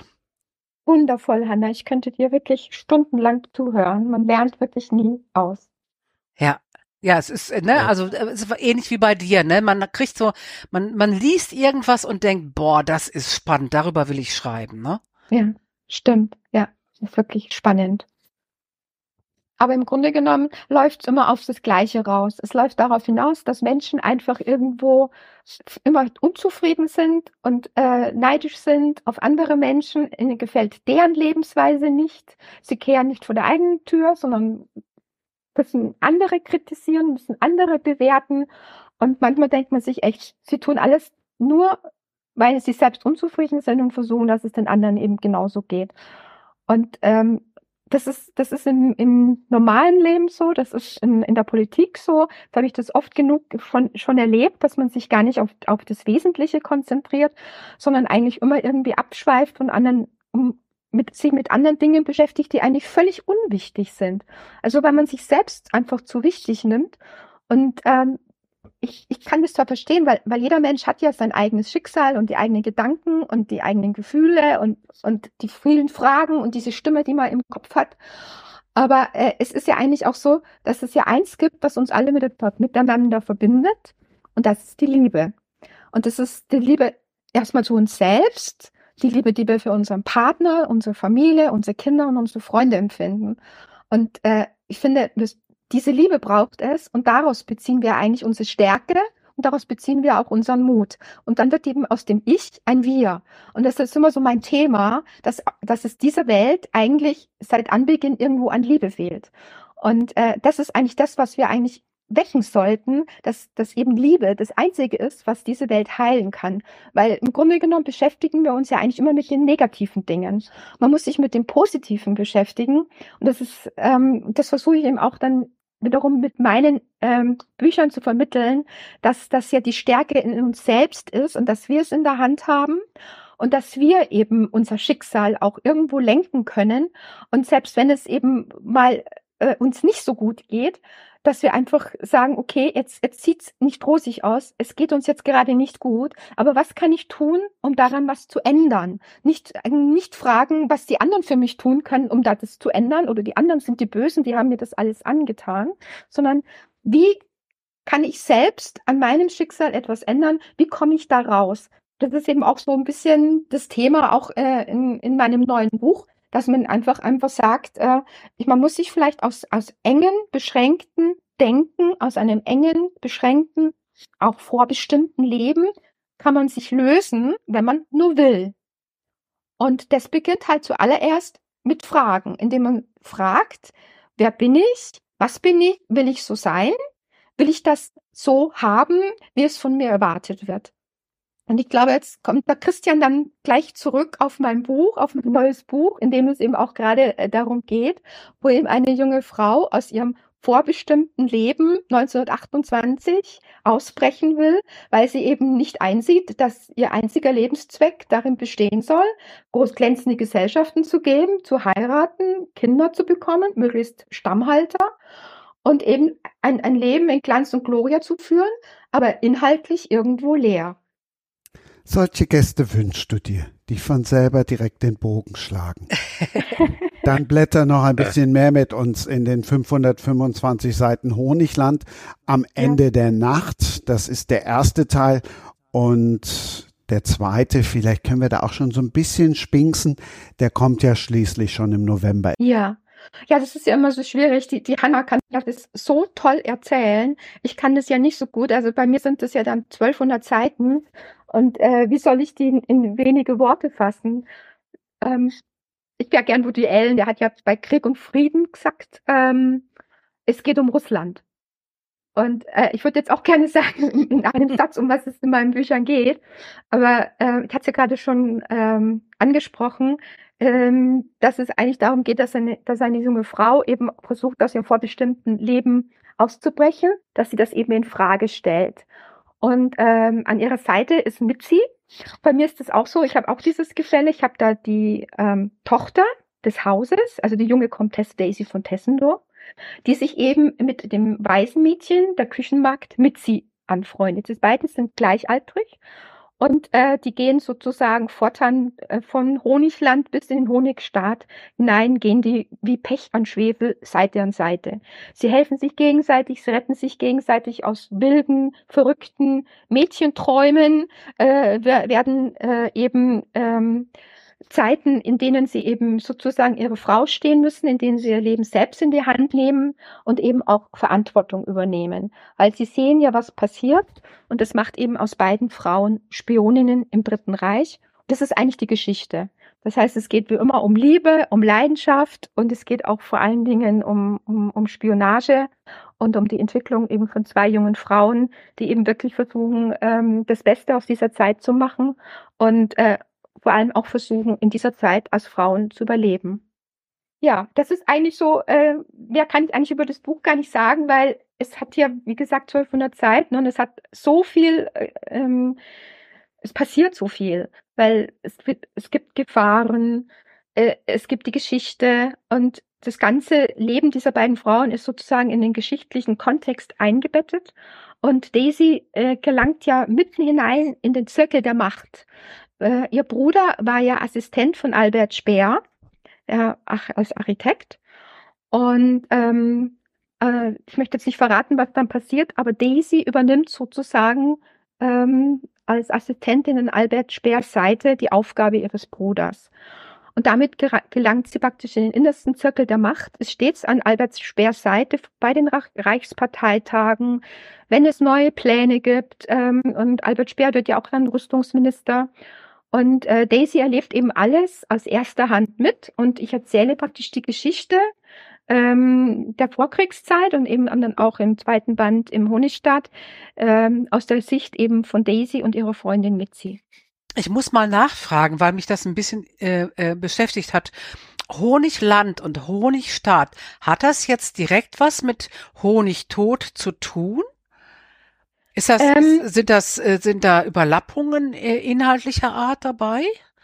Äh, ein, ein wenig schon, weil ähm, ich habe ja so ein kleines Honey-Universum geschaffen mit meinen mittlerweile 15 Büchern, in dem es eigentlich toujours wiederkehrende Protagonisten gibt in verschiedenen ja. Altersstadien. Und äh, in, in Honigland und Honigstaat kehrt zum Beispiel kehren Personen aus Honigtod zurück und äh, vor allem erfährt man mehr über äh, Marlene. Also der zweite Band vom Honigtod heißt ja Marlene. Da geht es hauptsächlich um die Widerstandskämpferin Marlene Kalten. Und dort erfährt man etwas über ihre Jugend und wie es dazu gekommen ist, dass sie überhaupt zur Spionin geworden ist. Also meine Bücher sind eigentlich alle miteinander verknüpft. Ich finde es irgendwie problematisch, das alles auf die Liebe äh, äh, zu reduzieren, denn es heißt ja nicht umsonst seit Jahrhunderten, seit Jahrtausenden Homo homini lupus. Also der Mensch ist der Wolf des Menschen äh, die Menschen sind, gehen eben nicht liebevoll miteinander um. Und wenn sie das täten, gäbe es die Literatur nicht. Denn die Literatur ist ja voll äh, mit, mit Abgründen der Menschlichkeit, äh, die du ja dann auch beschreibst. Aber erstmal hast du gesagt, es ging ja alles um die Liebe und das irritiert mich ein bisschen. Ähm, ich, ich verstehe, was du meinst. Und das ist ja eigentlich auch ein bisschen ähm, ein Wunschtraum, weil die Welt ist ja, wie sie ist und nicht so, wie ich sie mir wünsche. Aber was ich mir halt eben wünsche, ist eben mehr Liebe und weniger Hass. Und äh, es ist ja, und ich finde, Hass begegnet einem ja in, in vielen Variationen. Ich finde auch jetzt durch das Internet ist das ja auch irgendwo, äh, hat das ja gar keine Grenzen mehr. Ja. Früher saß man am Stammtisch und hat sich über irgendwas aufgeregt und, und da war halt der Chaos Bissen und dann ist man am nächsten Sonntag in die Kirche gegangen und wieder ein Stammtisch und ist das wieder angefangen. Aber was man jetzt macht, ist ja eigentlich, dass man gezielt einfach ähm, wie soll ich sagen, Spinner finden jetzt gezielt Foren, wo sich andere Spinner ihnen anschließen können, weil jetzt haben sie endlich irgendjemand, der sie in ihren Spinnereien bestätigt. Früher, glaube ich, waren Spinner mehr isoliert. Jetzt haben sie einfach mehr Möglichkeiten, irgendwie sich dadurch bestätigt zu fühlen. Da bin ich völlig deiner Das hat natürlich auch genau. andere Auswirkungen, dass es eben viel zu viele Menschen gibt, die inzwischen mit, mit dem Finger auf irgendjemanden zeigen und äh, da ein großes Ding draus machen, weil sie irgendwas missverstehen wollen. Und, und dann ist es wirklich so, und dann stürzen sich alle auf diese Person, ohne überhaupt die Hintergründe zu kennen. Und derjenige, der dieses große Ding rausgemacht, draus gemacht hat, kann sich dadurch selbst großartig in Szene setzen und wohlfühlen oder gut fühlen. Und das ist so ein bisschen, was mir halt, ähm, ich sehe eigentlich irgendwo ein bisschen ähm, die Tendenz, eben die Dinge eben nicht mehr aus der Perspektive der Liebe zu betrachten, sondern aus der Perspektive des Hasses. Das heißt also, immer irgendwo mit den Finger inzwischen auf jemanden zu zeigen und sie irgendwie Schablonen zu pressen, um sie so zu machen, äh, wie man meint, dass sie sein sollen. Und ich finde einfach, man sollte eigentlich die Menschen so lassen, wie, wie sie sind. Ähm, dieses Individuelle, das jetzt überall so gepriesen wird, äh, in dem Moment, wo ich, wo ich schon sage, ich bin gerne Frau, habe ich schon habe ich schon wieder irgendwo Leute am Hals, die die die sich drüber aufregen. Und äh, wenn wenn ich wenn ich gerne etwas sein möchte, dann ist das doch und ich niemandem damit wehtue, dann ist das doch in Ordnung. Und äh, ich habe ja vorhin, glaube ich, gesagt, ähm, äh, irgendwo äh, das äh, als Grund, wenn ich dann zum Beispiel mal gestört wird, ist zum Beispiel, wenn mein Mann hat Hunger. Und äh, das ist jetzt wieder was, wo ich sage, da, da können schon wieder so Menschen sich auf mich stürzen und sagen, ja, hey, das ist doch äh, völlig, völlig Unsinn, dein Mann hat Hunger und du rennst sofort los und kochst ihm was. Und so ist es aber nicht, weil ich bin, ich bin sehr dankbar dafür, dass ich in einem Land äh, hier im Westen geboren bin, wo ich so sein darf, wie ich will wo ich das sein kann, was ich bin und vor allen Dingen, ähm, wo ich nicht etwas tun muss, was ich nicht möchte. Das heißt also, ich kann nicht dazu gezwungen werden, meinem Mann eine warme Mahlzeit zu kochen und hinterher als schlechte Frau dastehen, sondern wenn ich gerne kochen möchte, dann tue ich das, weil ich erstens selbst sehr gerne esse äh, weil ich selbst sehr gerne koche und weil ich das eben gerne tun möchte. Und das ist ja auch ein Akt der Liebe. Und, ähm, und ich finde, ich, ich, ich verstehe schon, was du meinst, aber äh, ich möchte einfach mehr sagen, dass man mehr auf die Gefühle des Menschen eingehen soll und was man, was es mit einem macht, wenn man ständig irgendwo angegriffen wird für etwas, äh, was man äh, sagt, aber das in einem anderen Kontext und man versucht inzwischen aus allem ein Drama zu machen. Also es ist wirklich nur noch, es ist so viel Schnappatmung unterwegs. Und ich finde, als erstes sollte man zurück zur Ruhe kommen und zurück zur Liebe. Und, und die Liebe, die sitzt ja in uns selbst. Das hatte ich ja vorhin schon gesagt, die Liebe zu uns selbst.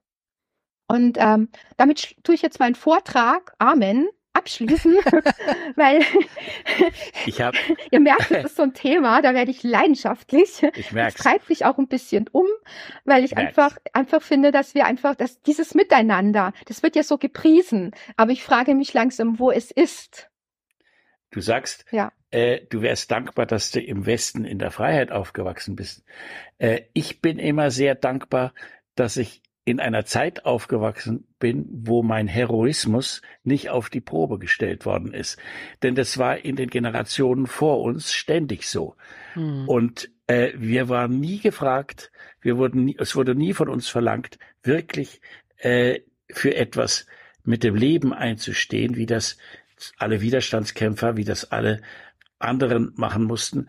Zum, äh, deswegen sehe ich auch den, den Ersten Weltkrieg nicht so sehr als Katastrophe, sondern eben auch als die, auch, auch eine Möglichkeit, weil es dazu geführt hat, dass überhaupt erstmals davon gesprochen wurde, dass die Arbeiter auch wirkliche Rechte hatten und die im, im Parlament auch durchsetzen konnten. Es war auch eine gewisse Befreiung, eben weil diese verkrusteten Strukturen weggefallen sind.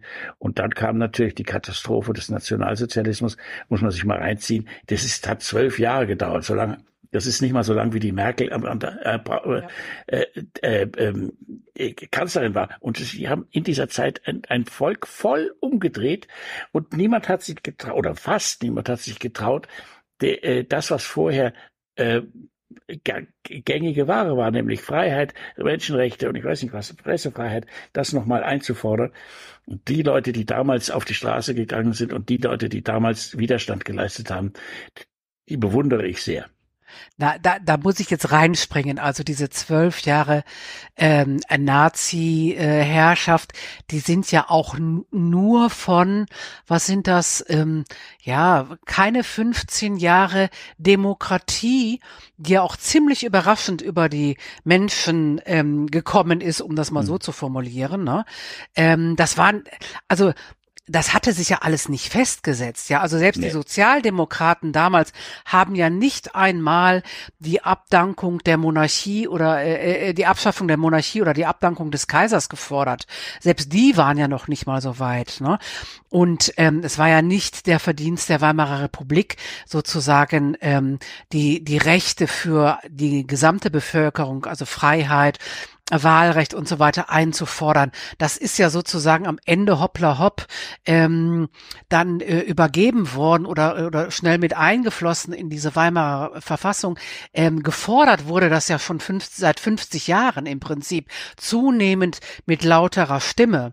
Ähm, und das äh, hätte ich mir, klar, ja, man kann sagen, also ähm, auf den Ersten Weltkrieg ist diese Weimarer Republik gefolgt, die zum ersten Mal eine sogenannte ähm, Demokratie, Wahlrecht für Frauen und, und, und ja. gebracht hat. Aber das wäre natürlich eigentlich schöner gewesen, wenn all das ähm, in einer wesentlich unblutigeren Form Eingang in die ähm, Regularien gefunden hätte und ähm, wäre es nicht ähm, Kaiser Wilhelm gewesen, sondern sein Vater, also Kaiser Wilhelm II. gewesen, sondern mhm. sein Vater, der äh, der leider so todkrank war, dann hätten wir ja vielleicht vieles von dem auch ganz anders ähm, oder die die Menschen damals ganz anders erringen können und nicht durch einen derart hohen Blutzoll der ja mit dem Zweiten Weltkrieg noch mal einen noch höheren ja. Blutzoll gefordert hat. Also ja. das, das, das will ich jetzt so nicht stehen lassen.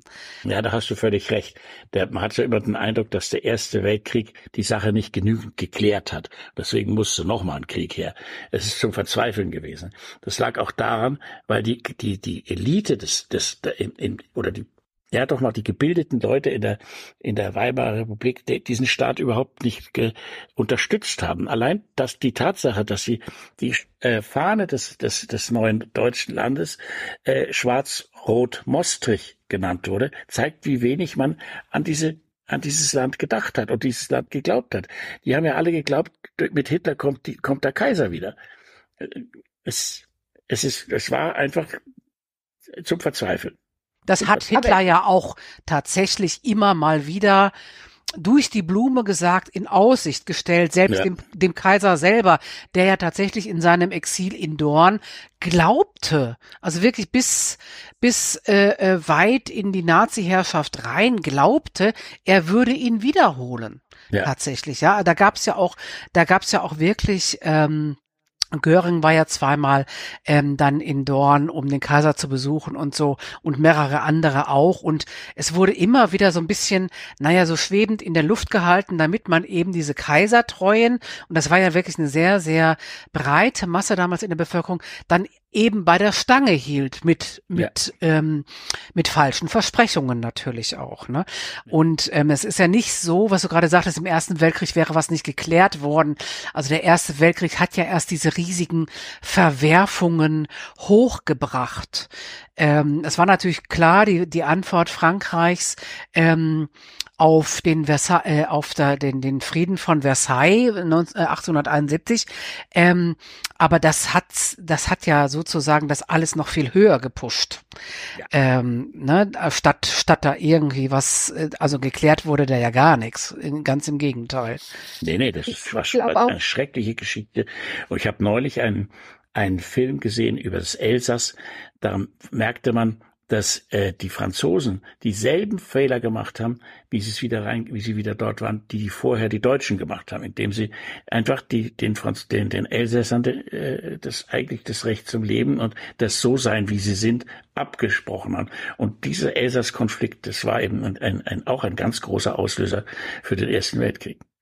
Deswegen haben die Franzosen ja auch immer gesagt, toujours en penser, jamais en parler, also immer dran denken, nie drüber sprechen äh, und, äh, und das saß ihnen im, im Blut und die haben sich drüber geärgert und die Faust geballt. Ja, Also ne, den den deutschen Kaiser äh, kurz vor den Toren von Frankreich, äh, von Paris auszurufen, ist natürlich auch äh, ja, ne, das hat natürlich viel mit denen gemacht, die Reparationszahlungen im Anschluss, die auch dazu geführt haben, dass es erstmal so einen wirtschaftlichen Aufschwung in Deutschland gab, die ne, in der Gründerzeit. Und ähm, nicht umsonst wurde ja ähm, der der ähm, na der Vertrag von Compagnie, der, der vorläufige Friedensvertrag oder die, die, ähm, na, wie heißt das, äh, Aufgabe Deutschlands in diesem, ähm, in diesem Waggon unterzeichnet, ja, der ja auch ganz symbolischen, ja. ne, die Kapitulation, ne, ähm, das hat, das deutet ja alles darauf hin, dass sie gesagt haben, wie, was ihr uns damals angetan habt, das tun wir euch zurück an. Und, ähm, und wiederum im Zweiten Weltkrieg ist es dann ja genauso gewesen, ja, also dass sie gesagt, ne, was ihr uns mit dem Versailler Vertrag angetan habt, uns ja. Deutschen, das geben wir euch jetzt wieder eins zu eins zurück, ne.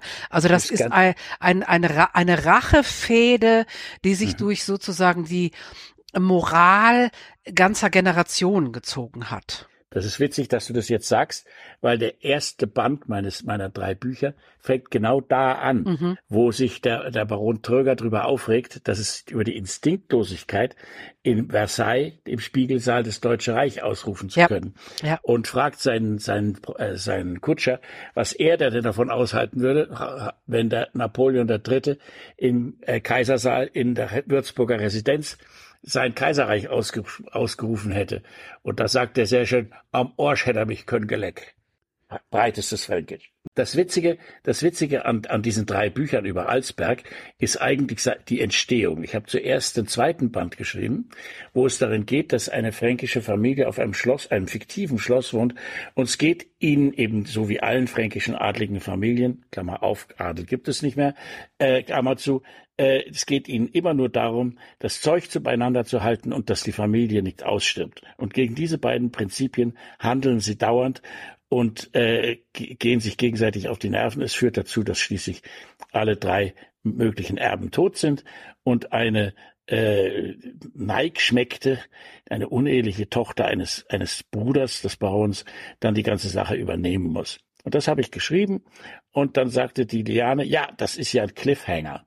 Ich hatte damals keine Ahnung, was ein Cliffhanger ist. Und da musste unbedingt jetzt noch einen zweiten Band schreiben. Also da habe ich mich hingesetzt, habe einen zweiten Band geschrieben, äh, der dann 18, 1986 losgeht. Und wie ich den fertig hatte, hatte dann die äh, Agentin endlich einen Verlag gefunden, der heißt Maximum Verlag. Und äh, da sagte dann die Petra Mattfeld, die Verlegerin, ja, zwei Bände kann jeder schreiben, das müssen drei sein und der muss möglichst nach 1881 anfangen. Das war dann wirklich schwierig, denn da musste man, wenn man mit, dem ersten Band vor zwei Fertige davor setzt, da muss man wirklich aufpassen, dass man keinen Blödsinn schreibt, weil der einem danach auf die Füße fällt. Und da musste ich auch, auch recherchieren, denn die beiden anderen äh, Bände hätte hätt ich auch so schreiben können, ohne zu recherchieren, weil äh, meine Familie und die Familien, die hier in Franken auf ihren Schlössern drauf sitzen, die ähm, bestehen letztlich nur aus Geschichten. Und es wird ständig werden Geschichten erzählt. Meine Mutter war eine große Geschichtenerzählerin. Äh, und ich äh, habe immer gedacht, diese Geschichten muss man eigentlich mal irgendwie zusammensetzen und zusammenbauen. Äh, und ich hoffe, dass mir das dann schließlich gelungen ist. Äh, es sind so ein bisschen wie, äh, wie die Geschichten von Gregor von Rezzori, der ja auch eigentlich immer nur verschiedene Geschichten aneinander setzt und daraus dann einen Roman macht. Ich will mich mit dem nicht vergleichen. Äh, aber es ist, es ist eben auch irgendwo ein gewisses, äh, gewisses Sittengemälde über die völlig überkommenen Vorstellungen dieser Leute, die sich nach wie vor äh, in, gerade in Franken für die Elite halten äh, und äh, da so ein bisschen an der Zeit vorbeileben. Aber dabei ist es auch trotzdem sehr spannend. Ja, dann, wenn du den ersten zuletzt geschrieben hast, dann fang doch mit dem letzten zuerst an.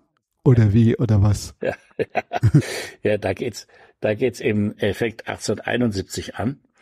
Und der, zuerst ärgert sich der Baron ganz schrecklich darüber, dass eben die, die, die, äh, der preußische Staat, das wird ein Kommuniststaat werden und, und es findet er alles als komisch. Und dann sagt er aber, dann gehen wir in die Rüstung. Und da sagt seine Tochter, sag mal, spinnst du? Willst du aus Eichenstämmen Kanonen machen? Weil er hat eigentlich nur Wald. Und da sagt er, nein, wir werden, wir werden Remonten züchten. Remonten sind die, sind Pferde, die fürs, fürs Militär gezüchtet werden. Und es war ja klar, dass die Lafetten und die Brist und alles, und die Kutschen und die äh, Munitionstransporter und ich weiß nicht was alle, die mussten ja von irgendwas gezogen werden. Und damals gab es eben nur die Pferde, außer das, außer der Eisenbahn. Das hatte, da wird, wird eine riesen Pferdezucht aufgebaut äh, in die dann äh, diese äh, Tochter allein führen muss, weil der Vater ziemlich bald stirbt. Und der einzige Erbe, der noch übrig, übrig ist, der gondelt in der Welt rum als, als Forscher und, und Journalist. Und äh, sie muss jetzt dafür sorgen, dass dieser Bruder wieder nach Deutschland zurückkommt, um letztlich nichts anderes zu tun, als einen Erben zu zeugen. Und das ist gewisserweise ein, eine, eine fast schon komische Situation, weil äh, und eine auch grausame Situation, weil sie da eine verarmte ungarische Gräfin findet, die unbedingt äh, irgendwo unterkommen will und die verkuppelt sie mit dem, was natürlich grauenvolle Folgen haben wird. Äh, und äh, man kann dann nur froh sein, dass er irgendwann in einem, beim Eisenbahnunglück in der Nähe von Basel umkommt. Dieses Eisenbahnunglück hat es tatsächlich gegeben. Und, äh, und äh, die beiden Frauen verstoßen in ihrem Leben eigentlich gegen alles, was die guten Sitten damals von ihnen verlangt haben. Die, die, äh, die, die äh, Tochter des Barons verliebt sich in einen Angestellten de, der Familie Besitze und die, äh, die äh, ungarische Vicky heißt sie, äh, die verliebt sich in die Tochter des Dorfpfarrers. Ähm, äh, es ist, kriegt dann trotzdem Kinder, die, die zwei, die sie nur mit äußerster zusammengebissenen Zähnen äh, äh, bekommt. Äh, und sie sind beide eigentlich nicht sehr glücklich, bis sie es dann schaffen, tatsächlich sich mit von allen, was die, äh, die, die Konvention äh, von ihnen eigentlich verlangt hätte, zu befreien. Und dann erst können sie, können sie ein gewisses Glück finden. Das ist so in kurzen Worten das, was ich nicht in 1200 Seiten, sondern in 400 irgendwas Seiten geschrieben In einem Band. Schweigen im Walde, war so langweilig? Nein, nein, ich habe, es ist ein ganz klassischer, äh, ganz klassischer Plot im Prinzip. Ne? Ja, Interessant ja. fand ich, dass du jetzt erzählt hast, also was du davor erzählt hast, dass äh, du den zweiten Band zuerst, dann den dritten Band und dann erst den ersten geschrieben mhm. hast, weil ich mich, als ich mir das angeguckt habe im Internet, gefragt habe, wie kommt man von 1871 nach 1980 und dann aber nur ein paar Jahre weiter. Genau. Also normalerweise genau.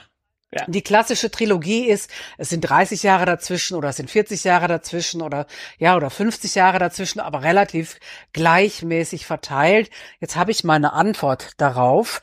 Ähm, ist das denn so, dass also der erste Band sozusagen aufhört und der zweite zwar 100 Jahre später, aber oder 90 Jahre später, nee, gar nicht wahr, 110 Jahre später, ne, mhm. ähm, nahtlos anschließt? Naja, äh, in, dem, in diesem ersten, Klammer auf zwei, zweiten Band, ähm, geht es ganz stark darum, auch darum, wie in Franken mit der Vergangenheit der Nazizeit umgegangen worden ist. Äh, nämlich sehr, sehr, sehr negativ. Und, in, in welchem äh, Band jetzt?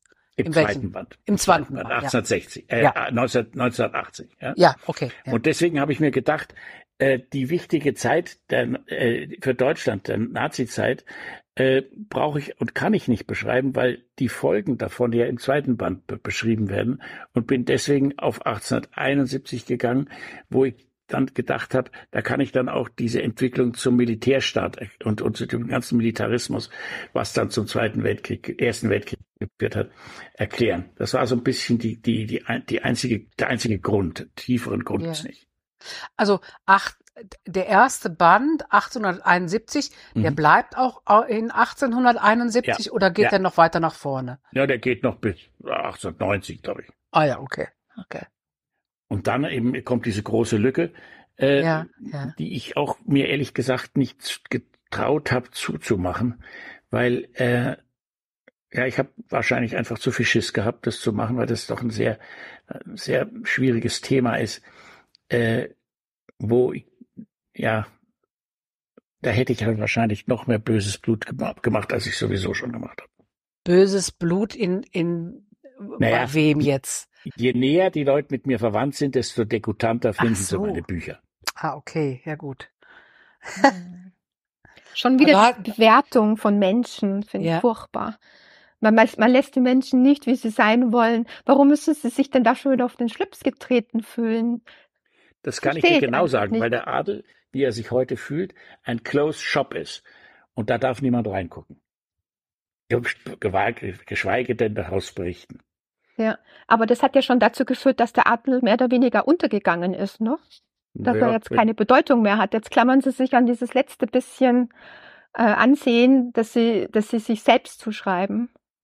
Also der Adler ist ja eigentlich gerade wieder so ein bisschen äh, auf dem aufsteigenden Ast, wenn ich mir angucke, wie viel Zeitschriften ähm, es heute gibt. Ne? Adel heute und Adel, äh, äh, weiß ich nicht, es gibt vier oder fünf Adelszeitschriften, also die Adel alleine schon im, im Namen tragen. Das gab's vor zehn Jahren noch nicht. Ähm, und ne, wie gesagt, ich höre es immer wieder, ne, wie, wie redet man sie denn richtig an? Also da wird auch gar nicht klargestellt in der, in den meisten Fällen, dass man die ganz normal anspricht, wie man heute jeden anspricht mit Herr und Frau und mhm. dann kommt der Name. Also das, dieses Bewusstsein ist irgendwie sehr verschwunden. Ne? Und ähm, da, da spielt jetzt natürlich auch nochmal solche Geschichten eine Rolle wie die Hohenzollern, die ja jetzt gerade erst nach langen, langen, jahrzehntelangen ähm, versuchen, ihre Klage aufgegeben haben, ähm, da bestimmte äh, Schlösser und, und Kunstgegenstände und Vermögen äh, wieder einzuklagen, die aber nach wie vor, oder ich weiß es gar nicht, ob es noch immer so ist, ähm, die ja alle Historiker äh, bedrohen, die schlecht über ihre ähm, Familie, gerade im Zusammenhang, was äh, die, den Adel, also Hohenzollernadel äh, und die Nazizeit angeht. Also die haben ja wirklich ganz viele ähm, Historiker verklagt, so dass die Historiker sich ähm, tatsächlich genötigt sahen, sich zusammenzuschließen ähm, um, um sozusagen ähm, äh, sich auszutauschen, ja, weil die Hohenzollern irgendwie der Reihe nach alles, was sie unliebsam fanden an Informationen, das ist vielleicht ganz interessant, was du da erzählst, Hans, dass das immer noch so eine geschlossene und etwas degutante Clique ist, ähm, dass also alles, was irgendwie negativ ist, direkt ähm, also direkt verstummen muss. Ja, das ist irgendwie sehr, ich weiß nicht, kennst du die Bücher vom Stefan Malinowski? Nein. Den liebe ich sehr. Der hat ja schon von ähm, vom Kaiser zu Hitler geschrieben und der hat jetzt ein neues Buch ähm, über diese, ich weiß es gar nicht, wie, wie er heißt, ähm, ähm, vor letztes Jahr ist es, glaube ich, rausgekommen. Äh, super spannend, ähm, also wo das eben, was ich vorhin sagte, ne, dass der Adel eben sehr viel, also eine ganz, eine tragende Säule der Erstarkung des Nationalsozialismus, der Nationalsozialisten und Hitler ähm, gespielt hat und ähm, das, das ist immer so, das ist ja jahrzehntelang vom, vom Adel so ein bisschen hinter, na ja, hier Stauffenberg und Co., das waren ja alles Adlige. Also im Prinzip war ja der Adel der Kernpunkt des, des Widerstandes, was ja wir überhaupt nicht stimmt. Ja, stimmt ja ganz genau. Diese Mehr von wir waren die Guten, was ja vorne und hinten nicht stimmt. Und natürlich gab es auch ein paar Widerständler, die adelig waren, ja, aber es gab natürlich viel, viel mehr Leute, die nicht adelig waren, ähm, die im Widerstand gearbeitet haben. Und, ähm, und äh, es war eben gerade der Adel, der ganz massiv dazu beigetragen hat, ähm, eben in diesem Glauben, ähm, ne, wenn die, wenn die Demokratie scheitert, würde wieder der Kaiser eingesetzt und sie würden wieder sozusagen die bevorzugte Klasse mit, mit, ähm, mit äh, Vorteilen, Steuerrecht und Gesetzgebung und ich weiß nicht was alles, ja, was sie damals eben schon alles hatten oder noch alles hatten, ähm, das war der Glaube daran. Ne? Und das äh, finde ich äh, wirklich sehr, sehr spannend, wie, wie das heute noch, was heute noch so kolportiert wird. Also ich glaube, dass die, die, der, der Adel nicht daran dachte, dass da irgendwelche steuerlichen Vorteile kommen, sondern es ging ihnen in erster Linie um die Angst vor dem Kommunismus, dass äh, ihnen ihr Zeug weggenommen wird. Äh, dieses, das Zeug muss beieinander gehalten werden, ist, ist das oberste Gesetz was in diesen Schlössern gilt. Mein Großvater war wirklich kein Nazi, ist aber in die Partei eingetreten unter dem Motto, ich lasse mir doch von den scheiß Nazi meinen Betrieb nicht kaputt machen, denn weil er nicht Parteimitglied kriegt, war, kriegte er kein gutes Saatgut und seine Schafböcke wurden nicht mehr prämiert. Äh, das, die, so haben die Nazis die Leute kompromittiert, dass sie um des, des, des persönlichen äh, Weiterlebens oder des, dass der Betrieb beieinander hat, dass sie, dass sie in die Partei eingetreten sind. Das ist bei Landleuten genauso wie, wie bei Industrieleuten. Das, das, die waren dadurch kompromittiert und sind zur, zum, zur, zur Wahrung des Besitzstandes in die, in die Partei eingetreten. Schreckliche Sache. Deswegen, vorhin, was ich gesagt habe, bin froh, dass mein Heroismus nicht auf Probe gestellt worden ist. Übrigens, übrigens, die Sache mit dem, mit den Hohenzollern, ja. Dieser Prozess und diese ganze Geschichte zeigt ja letztlich nur, wie richtig es war, den Adel zum Teufel zu schicken. Mit so einem so leuchtend Leuten regiert zu werden, ist ja ein, ist ja ein Albtraum. Ja, ja, Ne, also diese, diese Standesdünkel und diese Standesvorteile, die die damals hatten, äh, die reichen ja eigentlich im Prinzip noch bis heute, ne, wenn man sieht, dieser Großgrundbesitz und so. Das, was du vorhin sagtest, in Österreich haben die da äh, wirklich kurzen Prozess mitgemacht. Die, der Kaiser wurde enteignet, ähm, also bis auf so ein bisschen Privatbesitz, was übrig geblieben ist. Ähm, und das war ja hier äh, ganz anders. Also da hatten ja die einzelnen Länder sozusagen die Hoheit darüber, wie sie mit ihren ihren ähm, Fürsten und adligen Herrschern umgehen. Und ähm, es gab ja 1926 dann in Preußen die große ähm, Volksbefragung, ob der Adel denn nun endgültig enteignet werden sollte oder ob sie eben noch Besitztümer äh, behalten durften. Wobei man muss sagen, es sind 60, 60 Waggons mit Besitztümern mal eben direkt, ähm, ich glaube 1919 war es schon, rübergebracht worden ähm, nach, äh, nach Holland zum Kaiser, damit er eben aus seinem eigenen Porzellan mit seinem eigenen goldenen Besteck essen konnte. Ähm, und diese, diese Volksbefragung Befragung damals, die wurde halt auch wiederum torpediert von den ganzen konservativen, erzkonservativen und ähm, ähm, auch katholischen, auch preußisch äh, äh, evangelischen ähm, äh, kirchlicher Seite. Es wurden dann also solche Sachen gemacht, wie es gab Freibier und Bockwurstessen, wenn man sich entweder nicht beteiligte oder wenn man äh, wenn man dagegen stimmte. Das waren ja damals keine geheimen Wahlen, ne, äh, wenn man dagegen stimmte, dass die Fürsten enteignet wurden. Und so ist es dann auch gekommen. Also die Volksentscheid ist dann gescheitert ähm, und die Hohenzollern und andere wurden eben nicht enteignet. Nicht komplett. Die Fürsten wurden, das waren ja auch nur die Fürsten, die in der Gefahr standen, enteignet zu werden. Ge genau, der die herrschen. Adel, ne? Der restliche Adel ist ja auch in Österreich so. Die wurden, die, da, da gibt's heute noch Familien, die tausend und mehr Hektar Wald haben. Genau, genau. Ja, und da, so. Das, das ist, hat sich nicht geändert. Genau, das meine ich. Ne? Das wirkt alles bis heute auch noch, ne? so diese Machtverteilung. Ne? Und ich meine, wenn das jetzt alles verarmter Adel war, den es ja auch damals schon gab, ne? Mhm. Ähm, dann wäre es ja wahrscheinlich so, dass Adel heute überhaupt kein Thema mehr wäre. Ne?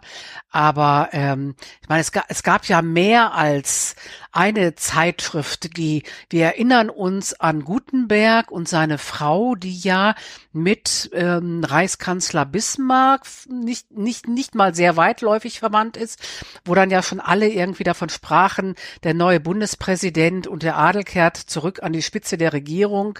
Ja, ähm, das sind ja immer, also es ist äh, dieses Thema ist lange noch nicht, lange noch nicht ähm, ausgemerzt. Kann wieder hoch. Ne? Das ich kann wieder hochkommen. Ich erinnere mich, dass in den frühen Jahren der Bundesrepublik alle Befragungen, wer denn Bundespräsident werden sollen, immer auf diesen, wie hieß er noch, Preußen, äh, äh, damaligen Herr, Chef des Hauses kamen. Wie hieß er noch? Louis Ferdinand. Louis Ferdinand hätte, wäre Bundespräsident gewesen worden, wenn die, das Volk abgestimmt hat. Muss man, mal, muss man sich mal reinziehen. Ja, ja, ja, ja. Das ja, das, ne, und das finde, und das finde ich eben so spannend, wenn man diese, diese Linien von damals bis heute aufzeichnen kann und das so mit reinnimmt und, und zeigt, wie hat das damals gewirkt und was von damals wirkt bis in unser heutiges Leben hinein. Das finde ich eben so spannend dabei. Ja. Das, das macht so für mich den Reiz auch aus, mir ein Thema auszusuchen und, und ähm, dann zu zeigen, wie war es damals und wie wenig hat sich eigentlich bis zu heute geändert. Ne? Was Hanni auch äh, schon sagte, es war irgendwie immer so die Leute, die nicht genug geliebt wurden. Ja, also dieser Kaiser Wilhelm hat ja auch eine ganz tragische, also Kaiser Wilhelm II. eine ganz tragische Kindheit hinter sich, von seiner Mutter ungeliebt, behindert. Das, Ärm, ähm, das ne, Ärmchen. Das Ärmchen, ne? Und er hatte ja auch ähm, noch noch mehrere ähm, gesundheitliche Probleme, äh, die die damals schon bekannt waren und Dinge, die man heute noch mal anders bewertet. Und ähm, dieses wirklich nicht geliebt werden und durch diese diese grausame Bildung geprügelt zu werden, wie ja damals die begüterten oder adeligen äh, Kinder, ja fast alle von Hauslehrern ähm, äh, und, und ähnlichen Institutionen ähm, äh, da wirklich durch die Bildung durchgeprügelt wurden, sexueller Missbrauch, was da alles mit reingekommen ist, ja, ähm, das, das das sind ja heute Themen, die heute genauso noch wirken. Ne? Das muss man sich ja alles, das kommt ja erst alles ähm, mittlerweile so, so allmählich zum Vorschein, wie schwierig es damals für alle war. Deswegen auch, ne, mein Einwand, ja. ich will, würde auf gar keinen Fall Prinzessin sein wollen. Ne? Die, die, äh, die beiden Töchter vom ähm, belgischen König, ja, also damals Herr über einen großen Teil Afrikas, Kongo, ja, mit Diamantenminen und so, der reichste Herrscher Europas. Er mussten hungern und liefen im Winter in Leinenkleidchen rum, damit sie gehärtet werden für ihr Leben an der Seite eines, eines Monarchen, eines äh, großen europäischen Monarchens, ne? Das war ja deren Aufgabe. Sie wurden verheiratet zugunsten von irgendwelchen Bündnissen und damit sie da irgendwie genug wegstecken können, können, ja, wurden die also wirklich, also da hätte man auch Tagelöhnerin sein können, da wäre es einem nicht besser oder nicht schlechter gegangen, ne? Wirklich Dinge, die man sich heute irgendwie nicht vorstellen kann, wie schrecklich es auch war und ausgeliefert sein. Man sah ja seine, seine Eltern gar nicht, die kümmerten sich auch gar nicht. Teilweise waren die monatelang äh, von der Burg weg und war, man war da als Kind oder als Kinder Leuten ausgeliefert, ähm, ja, die, die alles mit einem machen konnten. Also es war schrecklich, ganz schrecklich. Darf dir, nee. Darf ich dir in einem Punkt widersprechen? Ja. Äh, ich glaube, du äh, siehst die Bildung zu, zu, zu, zu wichtig. Äh, beim Adel war das Zuchtziel noch nie Intelligenz. Äh, das stimmt, so, ja. Das, das ist, Bildung war nicht wichtig. Du musstest so gebildet sein, dass du Offizier werden konntest und dein, zu Hause dein Gut verwandt. Mehr brauchtest du nicht. Ja, aber da, das war ja schon ein Teil dieser sehr gewalttätigen Erziehung. Na ja, gut. Ne, so. Also es war ja schon, ne, diese, diese Kadettenanstalten, ne, wo ja auch wiederum massiver Machtmissbrauch, sexueller Missbrauch, ähm, psychische und physische Gewalt jeglichen Ausmaßes äh, äh, zu finden ist. Ne? Also das, das schließe ich da alles mit ein. Womit wir wieder bei Honey wären, es fehlt an Liebe. Es fehlt an Liebe. Ja, und, und ich kenne aber auch ein paar Adelige, die sind ganz, ganz furchtbar nett und die hatten auch eine ganz tolle Kindheit. Das, ich habe nie gesagt, dass Adelige nicht nett sein können. Ich, bin, ein, ich bin ein Musterbeispiel für einen netten Adligen. Ja, du bist auch ein netter Adeliger. Bitte, bitte, immer, auch noch ein bisschen optimistisch und positiv. ich, ich, ich sag's mal wieder, es gibt ja. keine Adeligen mehr, aber auf mich hört ja genau. keiner. Auf mich hört ja keiner. Aber du bist ja. selber dran, du bist ja, selber dran aber schuld, es ist ja so, es ist ja nur ein Kon adelig sein ist ja auch nur ein Konstrukt. Das ist ja nur eine Erfindung, die die, die, die, die, Menschen sozusagen erschaffen ja. haben. Ja, ja. Das ist das, dieses Standesbewusstsein. So in anderen Ländern ist es dann das Kastenwesen. Im Grunde genau. genommen läuft es immer darauf hinaus, genau. dass, dass ein Mensch sich wichtiger fühlt als der andere und äh, oder mehr wert ist als der andere, weil er entweder mehr Geld hat oder privilegierter geboren worden ist. Ich finde, die allerspannendste Frage ist ja immer die, äh, wie wir uns verhalten hätten, wenn wir privilegiert geboren worden wären, mit dem goldenen Löffel, wir alle Chancen hätten und ob wir die unsere Privilegien nicht auch verteidigt hätten. Wir sind ja, ja privilegiert. Schon, aber damals. Also unsere Generation, ja, ne? Unsere Generation. Ja, und verwirklichen müssen wir uns ja trotzdem. Also es ist ja nicht so, dass es heute weniger schwierig ist. Es sind nur völlig andere Schwierigkeiten, ne? Ganz, ganz anders geartete Schwierigkeiten, denen ja, wir uns stellen Menschen müssen. Ja, weil wir Menschen ne? schwierig machen. Das ist ja wieder, dann sind wir ja wieder bei meinem, wo ich sage, warum müssen wir es uns, uns nicht immer so, ja. so schwer machen? Warum gibt es nicht mehr Verständnis und mehr Verstehen? Und warum war, war Homopho war einen Mann zu lieben damals äh, der Todesstrafe verboten. Das gilt ja in, in einigen dieser Länder dieser Welt gilt das ja eigentlich immer ja. noch. Da wird man dann Todesstrafe, aufgehängt. Todesstrafe war es damals nicht. Also mit nee, Tod bestraft wurde es nicht.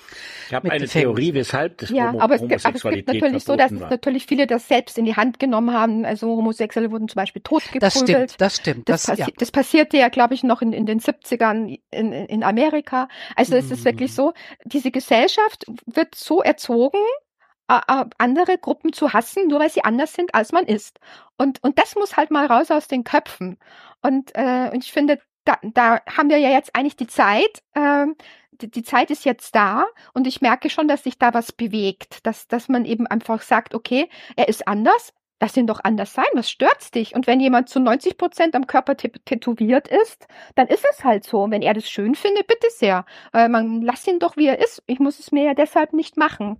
Und, und ich, das meine ich eben so als Freiheit, dass man sein kann, wie man will, aber es halt von niemandem aufgezwungen wird, zu sein, wie die anderen wollen, dass man sein soll.